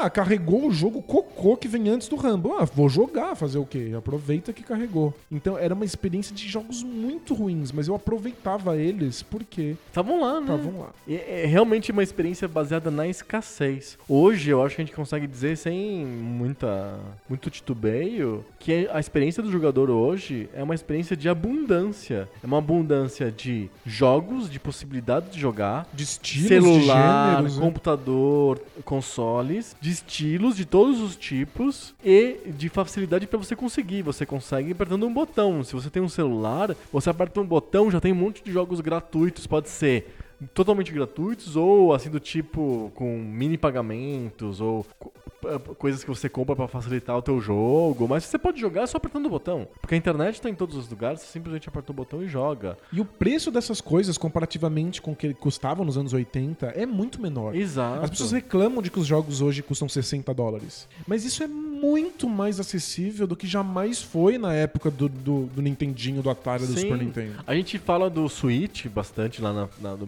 Mercenato Esclarecido. Mas quantos jogos físicos a gente tem de Switch? Eu Pouquíssimos. acho, que- eu acho que só tenho dois. Você compra tudo digital. Tudo digital, você aperta dois botões e compra. Aí você compra na África do Sul, sei lá, você escolhe lá a, a cotação melhor do dia da Nintendo lá e você escolhe lá em que país você tá comprando. E você vai lá no YouTube e assiste pessoas jogando pra saber se Isso, isso você eu quer ou se você a não quer. segunda se é abundância é a abundância de informação. Você tem muita informação sobre os jogos, não só textos e análises e resenhas, mas gente jogando na tua frente o tempo todo. A quantidade de vídeos de gameplay que tem no YouTube é abissal. E de gente fazendo streaming ao vivo no Twitch, no próprio YouTube. A ponto de que as pessoas têm com isso a mesma experiência que a gente tinha vendo detonado. Muita gente fala assim: eu não vou me dar o trabalho de ter esse De jogo, jogar. de gastar essa grana. E não é porque a pessoa não tem o dinheiro, é muito caro, ela não tem acesso ao jogo. É porque tem tanto jogo acontecendo que você não vai se dar o trabalho de comprar todos. Alguns você Exato. vai assistir. Exato. Então, Então, por facilidade de acesso à informação. mesmo. Exato, e aí começa a ter, é, é- é- começa a ter os problemas do excesso de informação. É gente mimada demais, a gente reclamona demais, nada funciona, é linchamento virtual o tempo inteiro de desenvolvedores. São os jogos que são abandonados com 3 minutos, porque você fala assim, ah, é frustrante. Como foi um pouco na época do PlayStation, que as pessoas compravam na feira 50 CDs e levavam pra casa numa bacia. É, literalmente você comprava de baseada E jogos aí- de Playstation. Exato, e aí você jogava um minuto cada jogo. Porque era tudo uma bosta, mas a gente forçava os jogos bosta ao limite. E eu de jeito nenhum quero romantizar os anos 80 e 90. É tipo, foi, foi Pô, muito- que é difícil. É, Foi Essas muito histórias ruim. que a gente contou são histórias duras, difíceis da gente fazer quase é quase tipo jogar Street Fighter no caderno, sabe? É Porque não verdade, tem é. acesso, você desenha o Ken lá e o Ryu e brinca que tá jogando. É muito ruim, o Que é acesso muito é muito rudimentar, pequeno. exato. Você teve uma, uma- uma fase de arcades, eu acho que é porque o arcade tá ali, né? Você pode ir Você ver gasta ele acontecendo. um, um troco uma numa moedinha. ficha e joga. Joga pelo menos três minutinhos ali. É, Menos se for Ghosts and Goblins, porque aí você. É 50 segundos. aí você- nossa, 50 segundos é, é bom mesmo. Mas você consegue ver, né? Ter acesso. Então, não foi uma época simples. Mas foi uma época em que a gente destrinchava o jogo ruim. Uhum. Eu acho que a gente tinha um contato mais profundo com o game design, com o gameplay das coisas. Você jogava aquele fim de semana inteiro aquele jogo porcaria e você sai disso uma pessoa que entende por que, que o jogo é ruim. Uhum. A gente conseguia perfeitamente bem diferenciar o que, que é o Mario e por que, que o Mario funcionava e o genérico clone de plataforma cocô que, que era horripilante. Hoje em dia, você joga muito pouquinho e, sem saber descrever exatamente por que você tá descontente ou frustrado, você já pode pular pra próxima experiência. Sim. Eu acho que se joga coisas muito melhores hoje em dia, mas eu acho que se joga com menos profundidade. Eu acho que se, se você Sim. tem que encarar menos, menos perrengue, menos problema no gameplay, no game design, e isso faz com que você entenda menos por que, que os jogos são bons ou ruins. Eu acho que a abundância de jogos faz com que a gente fique mudando de jogo o tempo inteiro. E aí a experiência que fica mais rasa mesmo. A gente não tem. A gente não quer se dedicar o tempo suficiente pra cada jogo, porque tem tanto jogo, tão fácil de conseguir jogo. É, é difícil. Eu vejo isso com os emuladores. Eu, eu raramente fico mais do que 4 minutos revisitando um jogo. Porque, Porque tem é tanto, tem uma lista de tantos, né? 700 pra eu ver. Faz sentido. Então a abundância muda, mexe no jeito como a gente se relaciona com o videogame de um jeito definitivo, bem importante mesmo. E, e, e eu fico pensando como que é lá pro meu sobrinho, que tem 7, 8 anos, como que é a- a- o que, que ele pensa dos videogames. Ele tem acesso fácil, ele tem lá o, o celular do pai dele, ele tem lá o Xbox 360 em casa. Ele vai na Play Store ou vai em qualquer coisa assim. Ele deve, apre- deve ter aprendido a baixar baixa os que quiser, demos lá do claro. Xbox lá em minutos.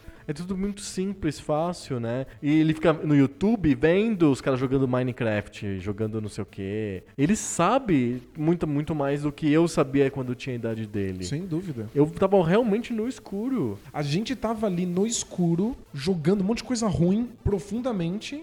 Enquanto hoje você tem muito mais conhecimento, muito mais acesso, mas uma relação que muitas vezes é mais, mais superficial. Exato. Acho que é isso, a gente conseguiu resumir como foram nossas experiências como jogadores e o que, que muda hoje, o que as novas gerações têm de diferente das nossas gerações. Acho que sim, acho que as, as nossas relações com videogame nos anos 80 e começo dos anos 90, com certeza não são universais. Não, Não, não a- são. Acho que os nossos ouvintes têm a liberdade de escrever pra gente contando as experiências deles e eu acho que são bem diferentes das nossas. Mas eu imagino que os pontos centrais sejam os mesmos. Que a relação de escassez com os videogames, essa distância, essa barreira que impede a gente de, de fruir o que, como, como a gente queria, deve ser sido igual. Sem dúvida. E acho que, inclusive, a relação dos pais, das famílias com os videogames para crianças mudou muito nessas, nessa, nesses últimos anos. É, até que os pais são da nossa geração até, muitos pais. Eles, eles entendem o que é querer um videogame, ter um Exato. videogame. Então se dá videogames normalmente. Inclusive se dá videogame a cada troca de geração. O que pra gente era absurdo. Por que que você vai Absurdo. trocar? Você já tem, ainda funciona teu Atari. Por que, que você vai comprar um Nintendinho É, Atari? muita Tá gente fazia na base da troca, né? Você troca, Trocava, dá o Atari, dá uma grana a mais. né? Isso, como se fosse um carro. Eu tenho um amigo que deu lá o 64, o Playstation, o Mega Drive, tudo de uma vez, quando viu o Dreamcast pela primeira vez. É, E pegou um Dreamcast japonês. é genial. E, e co- hoje tem esse negócio de, de colecionar, colecionar, os colecionadores e é abundância, né, cara? Você não existe um mercado de colecionismo sem abundância. É. Esses caras que têm todos os consoles de todos os tempos em casa é porque tem informação, é que tem acesso físico aos consoles, tem tempo. Aí hoje, videogame é língua franca. Todo mundo joga em algum grau, todo mundo entende o que tá acontecendo. Aham. E na nossa época era uma coisa que era tão pras crianças e as crianças não têm poder pra isso. Verdade. Então é uma- elas dependem delas, do, do, do- do boca a boca, da- de ir nas locadoras. Era tudo criança na locadora, né? É, a- era basicamente só criança. E a gente Tinha- era sacaneado. E aí eu, me- eu não contei, mas assim, a gente pode contar em outros, outros episódios. É, eu jogava, às vezes, na locadora. Tinha sem lugares dúvida. que você pagava por hora. Eu jogava Neo Geo, eu jogava Playstation. Nos consoles que eu nunca tive, não tinha amigos que tinham. Nem no Playstation, eu já tava no PC na época. E eu jogava em locadora. Eu jogava PlayStation quase integralmente em locadora. Era uma locadora muito boa em São Bernardo que tinha todos os consoles imagináveis. Você ia lá e pagava por hora. Tinha filas, a gente passava horas sentado na, Esperando na- a vez. No, no saguão esperando ser chamado.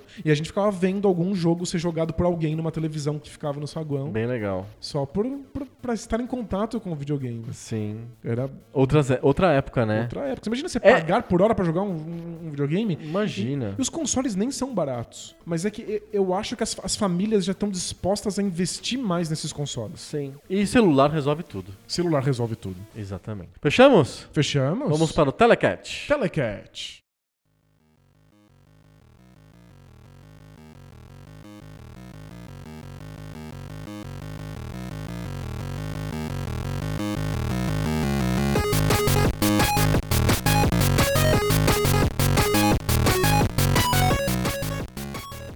Telecat.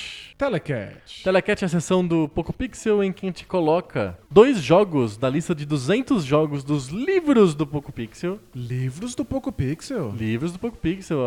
O Poco Pixel vai lançar livros ainda este ano. São, eh, serão livros que contarão a história dos videogames até 2000 através de 200 jogos selecionados. Uau, e dois desses 200 jogos vão fazer o que hoje? Vão pra rinha de galo hoje que a gente vai colocar aqui no, no, no Poco Pixel, no Telecat.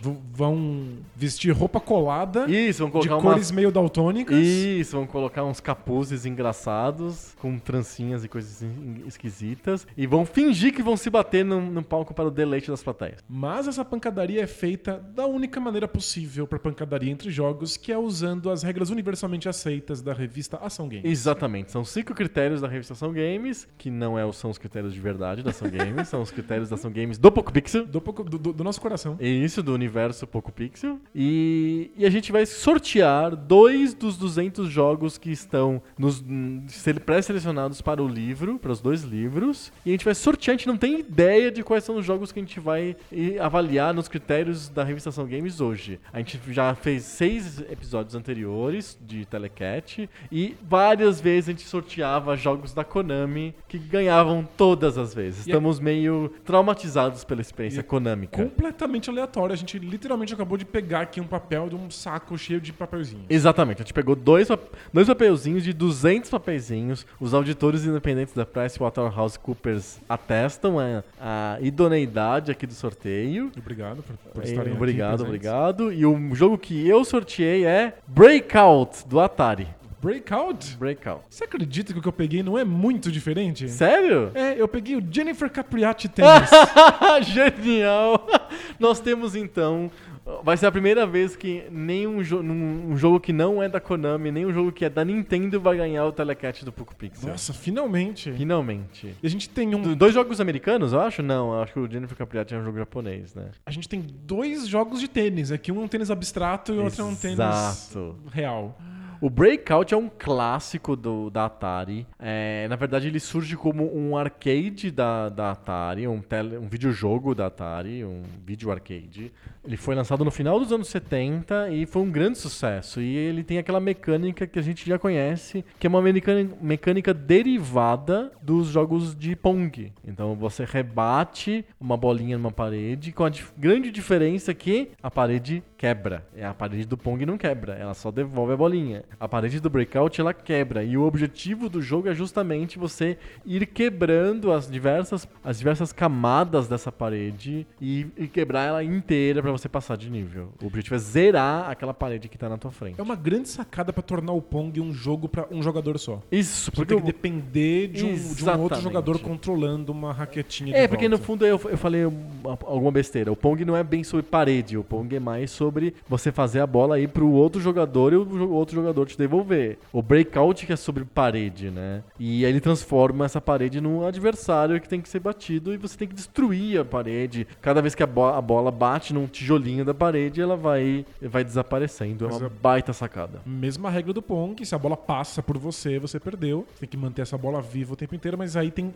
essa coisa fina de você ter que jogar a bola nos lugarzinhos específicos pra pedaços específicos da parede. irem sumindo. Esse é o jogo original que a Atari lançou pra arcade no final dos anos 70.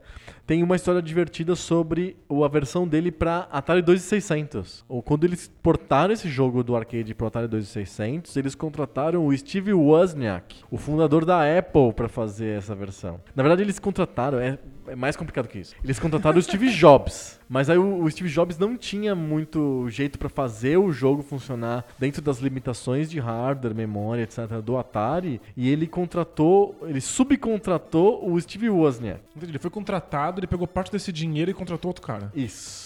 E aí ele, deu- ele só deu parte do dinheiro pro Wozniak. Ele, ele, ele ficou com a maior parte da grana. Que sacanagem. Exato. Então, tanto o Wozniak quanto o Jobs, que são os fundadores da Apple, têm uma ligação aí com o Breakout de alguma maneira. E será que o jogo é mais famoso do que o seu clone da Taito, o clone japonês do Breakout, que é o Arkanoid? O Arkanoid, se eu não me engano, tem power-ups, Tem, tem? power-ups e tem é, continuações. Eu acho que o, o Arkanoid, de alguma maneira, ficou mais famoso do que o Breakout. É bem possível. Eu me lembro que no Arkanoid você pode... Tem coisas que você pega com a sua, a sua bolinha que faz tem três, quatro bolinhas simultâneas na tela. Isso, e você fica grandão, e você tem mais áreas, de- área de rebatimento, e você às vezes ganha uma metralhadora, e você pode atirar dos tijolinhos por alguns segundos e, e ajudar a des- destruir aquela tela. É um jogo bem mais complexo, bem mais sofisticado, né? Uma coisa que tanto o Arkanoid quanto o Breakout tem é que eles são jogos que são jogados com pedal. Você usa um tipo um, uma torneira e você fica girando aquilo pra fazer o, o, o teu o- a tua nave, que é um tracinho na verdade, sair de um lado pro outro na tela. Então ele tem é um tipo um controle botão de rádio, mas ninguém mais sabe o que é um botão de é, rádio. um botão de volume, né? Botão de volume. né? É, mas o que, que é isso, né? Não, é, é uma torneira. É uma torneira. Hoje em dia ainda existem torneiras, né?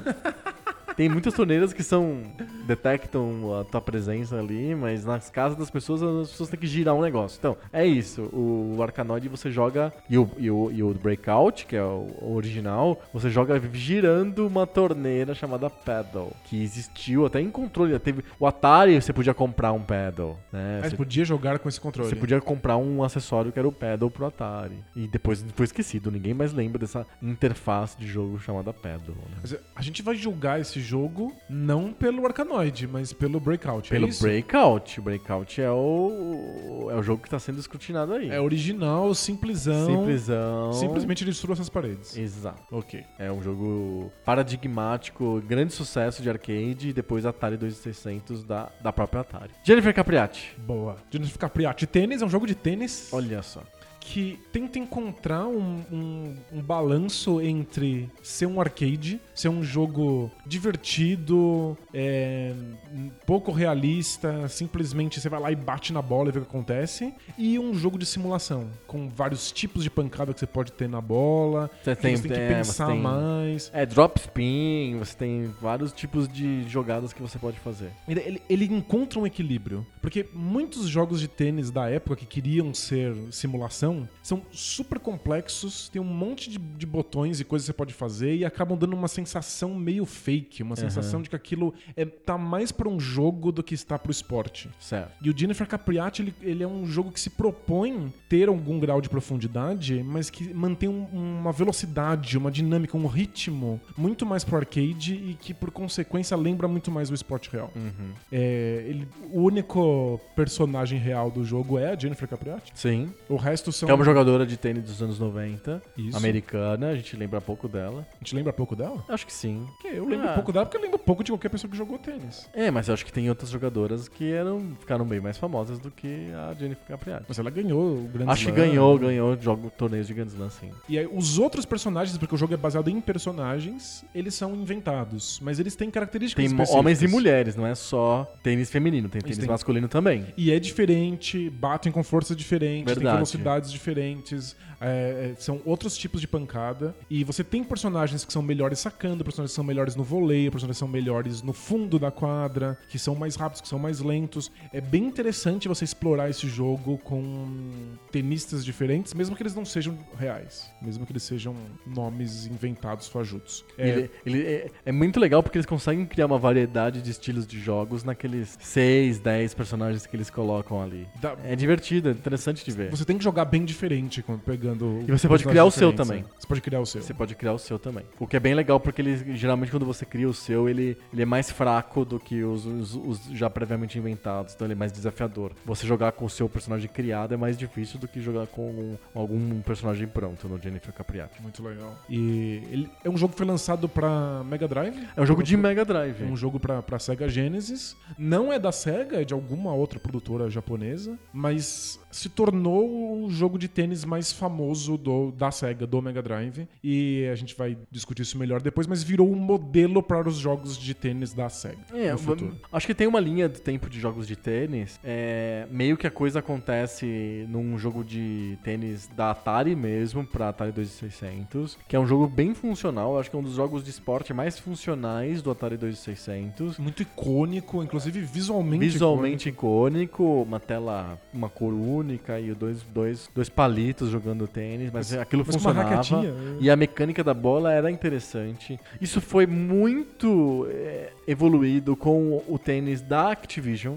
A Activision lançou um tênis depois pro Atari 2600 que era muito mais bonito. Você podia escrever o nome do, do seu tenista. Tinha um placar bonito. Era uma grama. E o jogador era mais, mais fácil de detectar o formato do corpo dele, a raquete, etc. Mas a mecânica é muito parecida. É um jogo, jogos de esporte bem bons pro 2600, que era bem difícil, na verdade. Aí tem um hiato, porque no Nintendinho, no Master System, mal acontece algum jogo de tênis. Jogos bem ruins. O Super Nintendo tem jogos de, de tênis muito ruins. Tem o do André Agassi, que é o- um lixo. E o André Agassi tenta ser simulação, com vários tipos de golpes distintos. E o jogo não flui, o jogo é Não funciona. completamente travado. E tem o, a Nintendo mesmo lançou o Super Tennis, que também é um jogo travado e, e, é, ele te facilita várias coisas. Por exemplo, engraçado, no Jennifer Capriati, quando você rotaciona a quadra, você vai jogar em cima e embaixo, você tem que mudar o jeito como você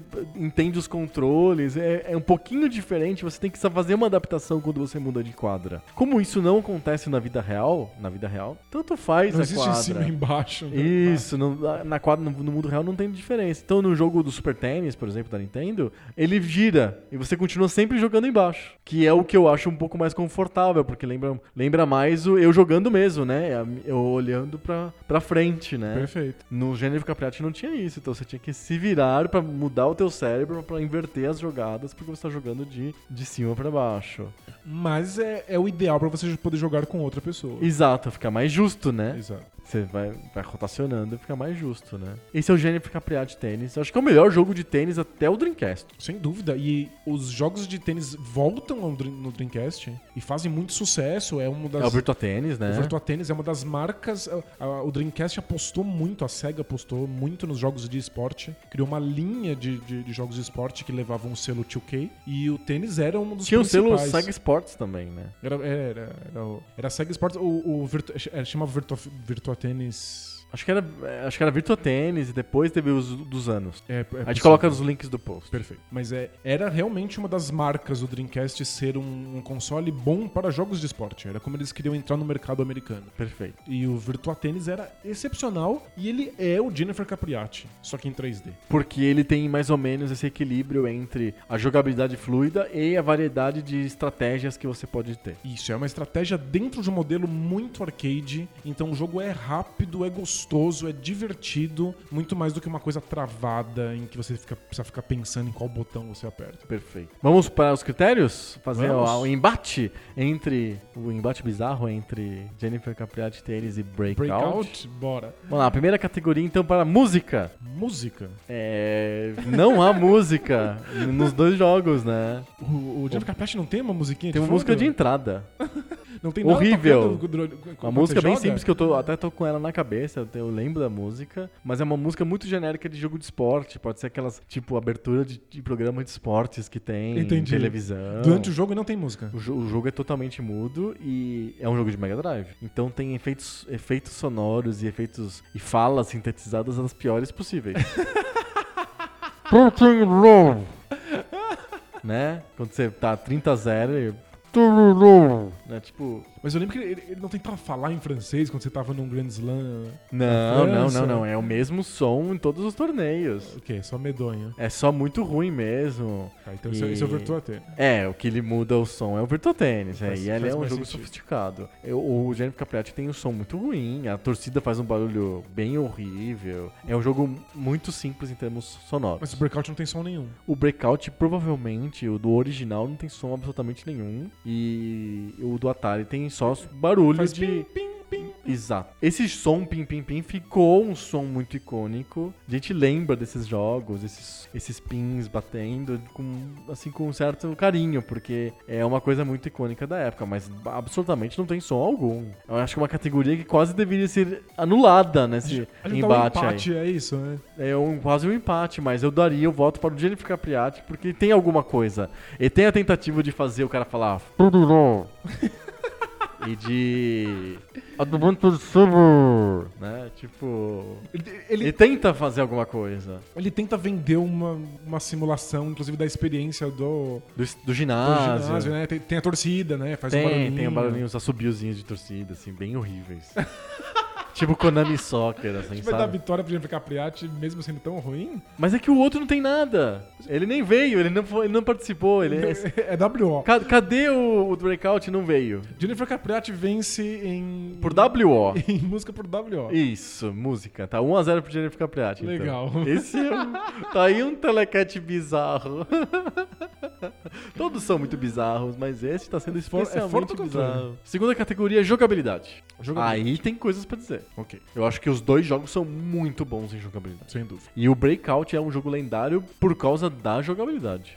Não tem, o que, não tem o que tirar da jogabilidade do Breakout. Ele é um desses jogos que a gente diz que são jogos de física. Uhum. Porque a única graça do jogo é você entender qual é a dinâmica que acontece em cima da bola. Sim. Então se você pega a bola de três dedos, né? Tipo, da- Isso. indo na direção contrária e ela pega algum tipo de curvatura. Se você pega ela no cantinho No pra bater na cantinho. parede, se você pega ela bem no meio que ela volta Explora as rebatidas na parede lateral. É um jogo que é, é um jogo pra você controlar de maneira fina o, o personagem que tá na tela ali e a bola, né? E você tem que saber lidar com isso e, e é muito divertido fazer isso. É- é e eu gosto muito de quando o game designer traz uma jogabilidade simples que- e, e e extremamente divertida ao mesmo tempo. Então o Breakout é isso. Nada mais é do que você bater bolinhas na parede. Porém, é muito gostoso fazer isso. E você realmente se sente desafiado quebrando a, a parede e, e não deixando a bola cair. Então, É, é desafiador porque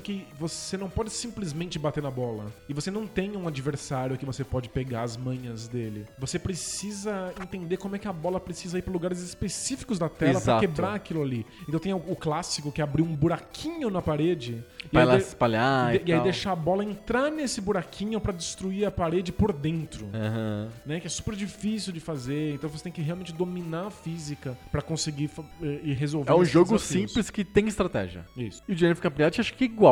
É um jogo simples que tem bastante estratégia. E você consegue ser bom nisso. É um jogo. Os dois jogos são jogos que te deixam bom. Você fica bom jogando Jennifer Capriati em Jennifer Capriati e em Breakout. Quando você joga O Breakout. Jennifer Capriati tem uma, uma mecânica que a gente chama de push your luck. Se você chega a tempo numa bola e você devolve a bola mais ou menos no mesmo ângulo em que ela veio, a bola vai voltar. Aham. Então você pode o tempo inteiro ir devolvendo essa bola no mesmo, no, no mesmo ângulo. Então ficam os dois jogadores simplesmente devolvendo a bola de uma quadra para outra. Se você quer mudar o ângulo em que essa bola veio, então se você recebeu uma cruzada e quer mandar uma paralela, Você, você arrisca a bola pra fora. você tá arriscando a bola ir pra fora, você tá arriscando a bola ir muito forte ou muito fraca e ficar na. Ficar Ou muito na- alta e muito levar uma alta. cortada. Então, você tem que saber quando é a melhor hora de arriscar essa mudança de ângulo. Porque se você simplesmente mantiver a mesma dinâmica da bola, Vira um ping-pong. vira um ping-pong e ninguém,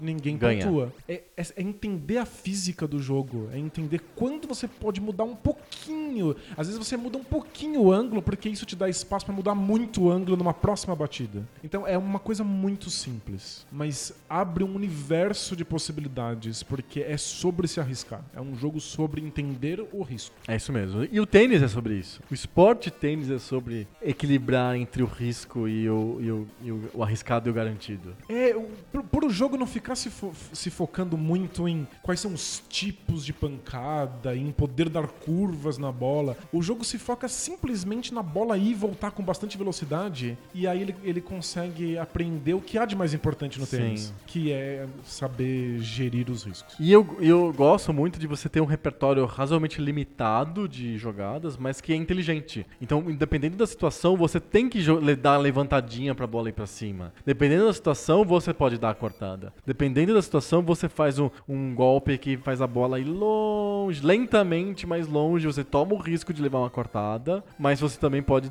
pode, ser, pode ser premiado por fazer a bola encobrir o teu adversário que tá na rede, por exemplo, e cair lá no fundinho. E, então você. Ou você pode dar uma- um backhand mais forte pra bola ir rápida pro, pro, pra lateral. Então, tipo, você tem uma, um repertório estratégico já posto ali pra você, e o que é, o que é interessante, é. É. divertido. Toda bola você tem que pensar: é um backhand, um drop spin, o que, que eu faço com a, com a, com a bola agora, né? Em que ângulo eu pego essa bola e se eu mantenho a dinâmica que ela veio pra mim, ou se eu Ou tento alterar ela um pouco, se eu é. inverto. É bem Se eu dou uma gostoso. pequena alteração. Muita gente entra em contato com o Jennifer Capriati e acha que ele é muito simples logo de cara. O jogo precisa de um tempinho pra você entender A riqueza dele. a riqueza. É um jogo extremamente rico. E eu acho que é a mesma coisa do Breakout. Você também acha que, ah, só rebater a bolinha. Mas, tem, aí muitas, tem muitas estratégias o Pac-Man, você só correr do fantasma, mas tem uma estratégia ali. Eu tendo a achar que jogos de esporte levam vantagem. Eles São anabolizados artificialmente contra os outros jogos porque eles herdam a jogabilidade do esporte. Então, o Jennifer Capriati ele pega a jogabilidade do esporte, tênis, enquanto ele é divertido e interessante, e, e- e usa, se apropria disso pra fazer um videogame interessante. É que olhar os outros jogos de esporte mostra que ter que copiar o tênis talvez não seja um anabolizante, talvez seja um, problema, limitador. Seja um É. limitador. Você vota em quem, então? Breakout ou Jennifer Capriati? Eu voto no Jennifer Capriati porque eu acho que ele é mais complexo, ele, tem, ele, ele abre mais possibilidades de jogabilidade do que o Breakout. Se a gente estivesse falando do Arkanoid, que tem muitas estratégias distintas e power-ups, eu iria com, com o Arkanoid. É muito possível que o Arkanoid não tá na, na lista porque ele não tem uma história tão interessante pra contar quanto o Breakout, que é o original, que foi lançado no arcade, Sem que dúvida. tem lá a história do Wozniak e do Jobs e, e o, o, a- o fato dele ter criado clones como o Arkanoid, né? O Arkanoid ele é o que foi feito em cima, tem uma história menos interessante pra contar, né? Eu acho o Breakout mais limitado. Ah, sem dúvida. Mas talvez. Talvez controlar a bola seja ainda mais gostoso porque o jogo é focado só inteiramente nisso. Aham. Não sei, tô, tô na dúvida. O que, que você acha? Eu, eu, eu vou votar no Breakout, porque eu acho que, eh, além da jogabilidade ser boa, ele criou uma coisa absolutamente nova, que o Jennifer Capriati, ele usa o esporte, apesar de ele fazer isso muito bem, ele usa o esporte pra criar sua jogabilidade. V- vamos com o Breakout. Então, o Breakout pra mim, ele é perfeito no que ele faz, ele, é, ele faz uma coisa nova. O Jennifer Capriati, ele é perfeito no que ele faz usando um framework já dado pelo, Tá. pelo esporte real. Eu acho mais limitado o Breakout. Ah, bem mais limitado. ele, ele faz coisas de jogabilidade fantásticas dentro das limitações dele. Perfeito, um a um então. Boa. Vamos pro próximo critério que é gráficos. Gráficos. Gráficos, temos um problema. O Breakout, O não Breakout tem. praticamente não tem. Ele, é um- ele, ele tem e a gente precisa dar um jeito de conseguir julgar gráficos que são abstratos. Como que a gente julga gráficos abstratos? É, Porque gráficos é um critério de direção de arte, mas quando é abstrato demais a ponto de ser risquinhos, você não tem muita arte pra você avaliar.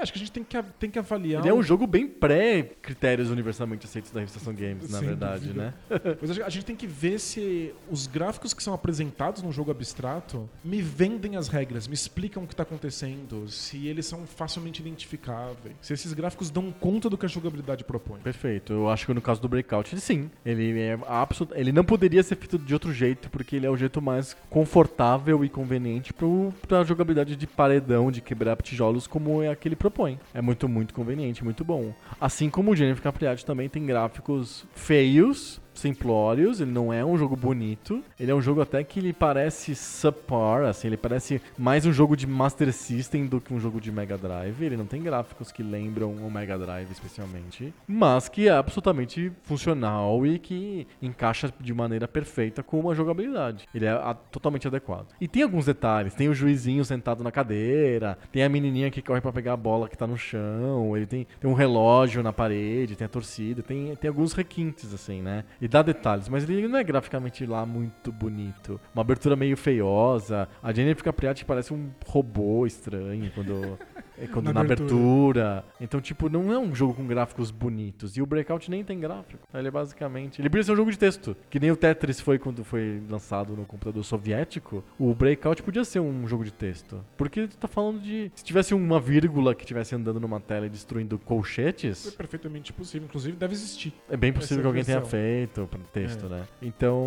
Mas acho que o, o- o Breakout, ele, ele propõe esses gráficos coloridos, né? Tipo, ele, ele vai pra uma abstração bem, bem cores fortes e chapadas, que de certa maneira ficou, virou a base de vários jogos abstratos no futuro. É verdade. E ele ficou icônico, né? E, e daria pra dizer até que a ideia da Atari como da, da embalagem do Atari 2600 com arco-íris lembra muito o próprio a, a próprias paredes do Breakout, É né? verdade. Virou. é, visualmente ele é interessante. Ele é ele, ele é bom pra fazer camiseta, né? Ele, é- ele é um ícone forte, assim como o controle do Atari, ele ele o- os ETs do Space Invaders são ícones de do que que é o videogame do daquela época, dos anos 70. Porque são, são, são gráficos que realmente não só vendem a jogabilidade, explicam pra você quais são as regras e como funciona, mas eles criam a base pras outras coisas que vão acontecer. Perfeito. Então, eles criam um certo senso estético. Eu voto no Breakout. É, enquanto eu acho que o Jennifer Capriati é completamente Blend. esquecível. É, ele é esquecível. Ele não tem nada ali. Ele é,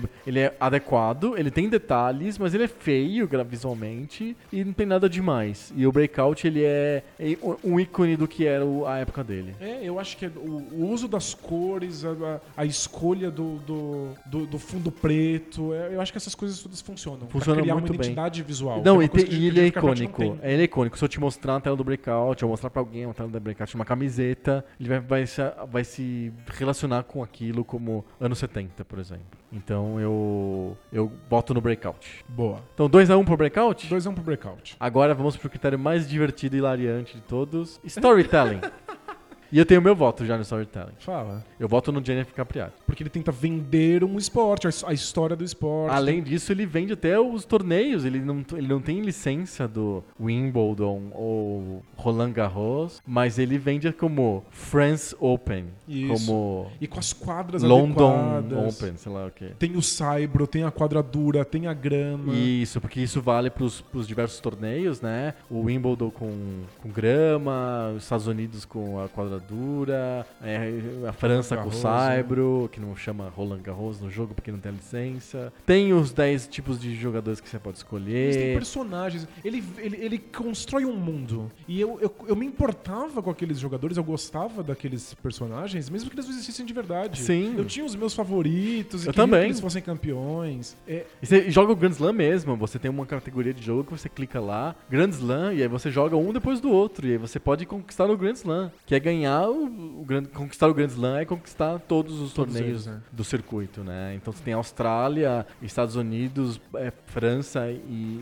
e Reino Unido, e aí você terminando os quatro, você vira o, o campeão do Grand Slam. muito legal. É, jogos abstratos, eles também podem ter storytelling. Mas é história que você cria pra você, né? Do tipo, eu ganhei o melhor high score. Não, no, no Breakout. Sei lá, uma história que eu criei pra mim. Ou, nossa, eu fugi dos fantasmas por duas horas no Pac-Man. Eu sou Isso, mas incrível. pensa, o Pac-Man tenta criar um mundo. Existe um personagem que foge de fantasmas. Porque essa, essa historinha, por mais banal que seja, ajuda que eu entenda quais são as regras desse mundo. Sim. É xadrez, que é o jogo abstrato por excelência. Tem lá, tem um peão, tem um cavalo, tem uma torre, e você entende que existe um- uma relação entre essas peças. Sim. Acho que o Breakout nem tenta. Não, ele não tenta. Ele é muito abstrato. Ele é abstrato demais. Sabe um jogo abstrato super moderno, lançado no Dreamcast, que é muito parecido com Breakout?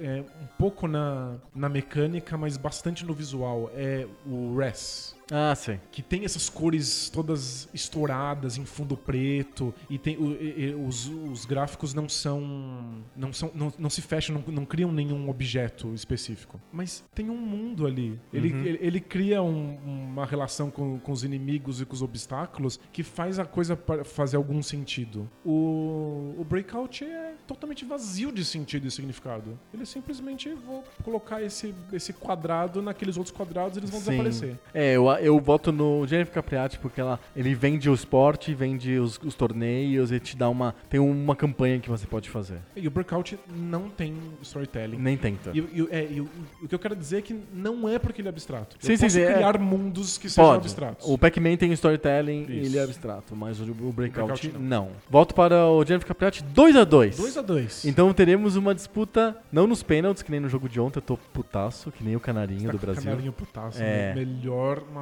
O me- O canarinho putaço é maravilhoso, né? Eu tô que nem o canarinho putaço, Não mas não, nos pênaltis? não é nos pênaltis, é no critério desempate da Ação Games, que é legado. Legado. Qual deles deixou mais legado? E eu tenho uma opinião. Ah, É, se você for pensar bem, o Breakout é um jogo que foi lançado no meio pro fim dos anos 70, ainda antes do, do VCS, do Atari 2600, e ele cria de alguma maneira a ideia de um jogo de tela única em que você tem que resolver coisas num ambiente abstrato que vai ser apropriado depois pelo Arkanoid, vai ser apropriado depois pelo Pac-Man, vai ser apropriado depois pelo Donkey Kong.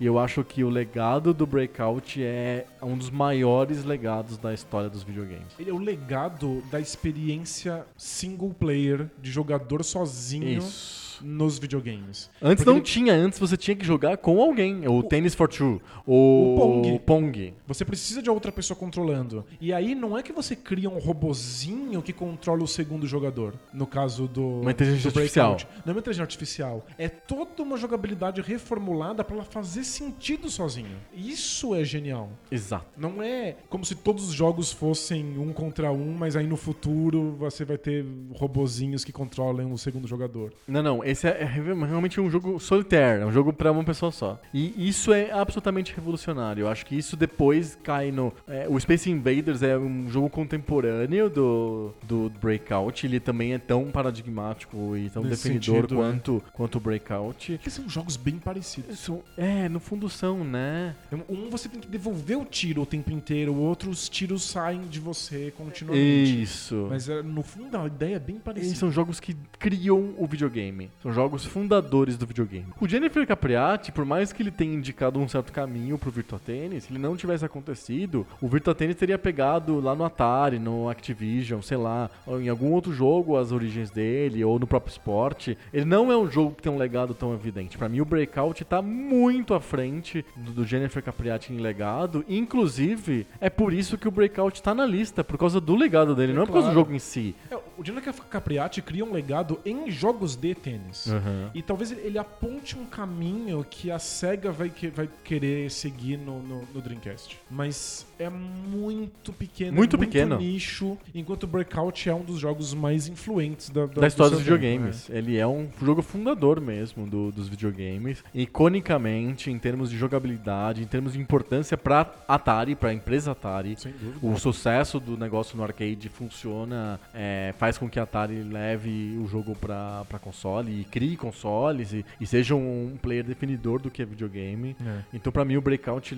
realmente muito na frente de, de- de- em termos de legado do que o Jennifer Capriati. Vota comigo? Volto com você, sem dúvida. 3 a 2 Breakout leva. Breakout é o primeiro jogo da Atari. Primeiro jogo da Atari e o primeiro jogo que a gente pode associar ao console Atari 2600, ganhando o, o Telecat do Poco Pixel. Perfeito. Eu adoro Jennifer Capriati. Adoro também, É. e é um jogo muito nosso, né? É um jogo quase desconhecido e é, um, é o melhor jogo de tênis até o Virtua Tênis do Dreamcast. E é um jogo que eu adoraria jogar hoje. Não, eu jogo ainda. Mais do muito- jogar o Breakout. Não, o Breakout Mas- não dá pra jogar, mas o, mas o Jennifer Capriati você consegue jogar com prazer. Mas o Breakout é visualmente mais interessante, tem um legado maior. Eu, eu acho que merece a vitória. É isso aí, o Breakout leva o Telecat do Poco Pixel. Boa! Ele pode ter sido um dos jogos fundadores da, da indústria, mas e, o orgulho mesmo é porque ele ganhou o Telecat do Poco Pixel. É isso que vão colocar lá no Smithsonian. Isso! Breakout ganhou o Telecat do Poco Telecat Pixel. Muito bom, sétimo Telecat do Poco Pixel. Ganhou o sétimo. Temos, no campeonato de construtores, nós temos quatro vitórias da Konami, duas vitórias da, da Nintendo e uma vitória da Atari. O campeonato de construtores. O campeonato de construtores é o Telecat do Poco Pixel. Não depende de se esses jogos são- vão, vão bem ou não, depende do que a gente sorteou. E claro, porque o esporte é assim. A Konami tá vencendo porque a gente sorteou um monte de Konami. Teremos Copa do Mundo agora esse ano e é boa parte do que acontece na Copa do Mundo mundo é definido pelo acaso. É Os pelo sorteio, cruzamentos, o grupo, é tudo aí. Faz parte. Faz parte. Fechamos? Fechamos? Então semana que vem a gente volta com mais papo novo. sobre o videogame velho. Valeu! Tchau!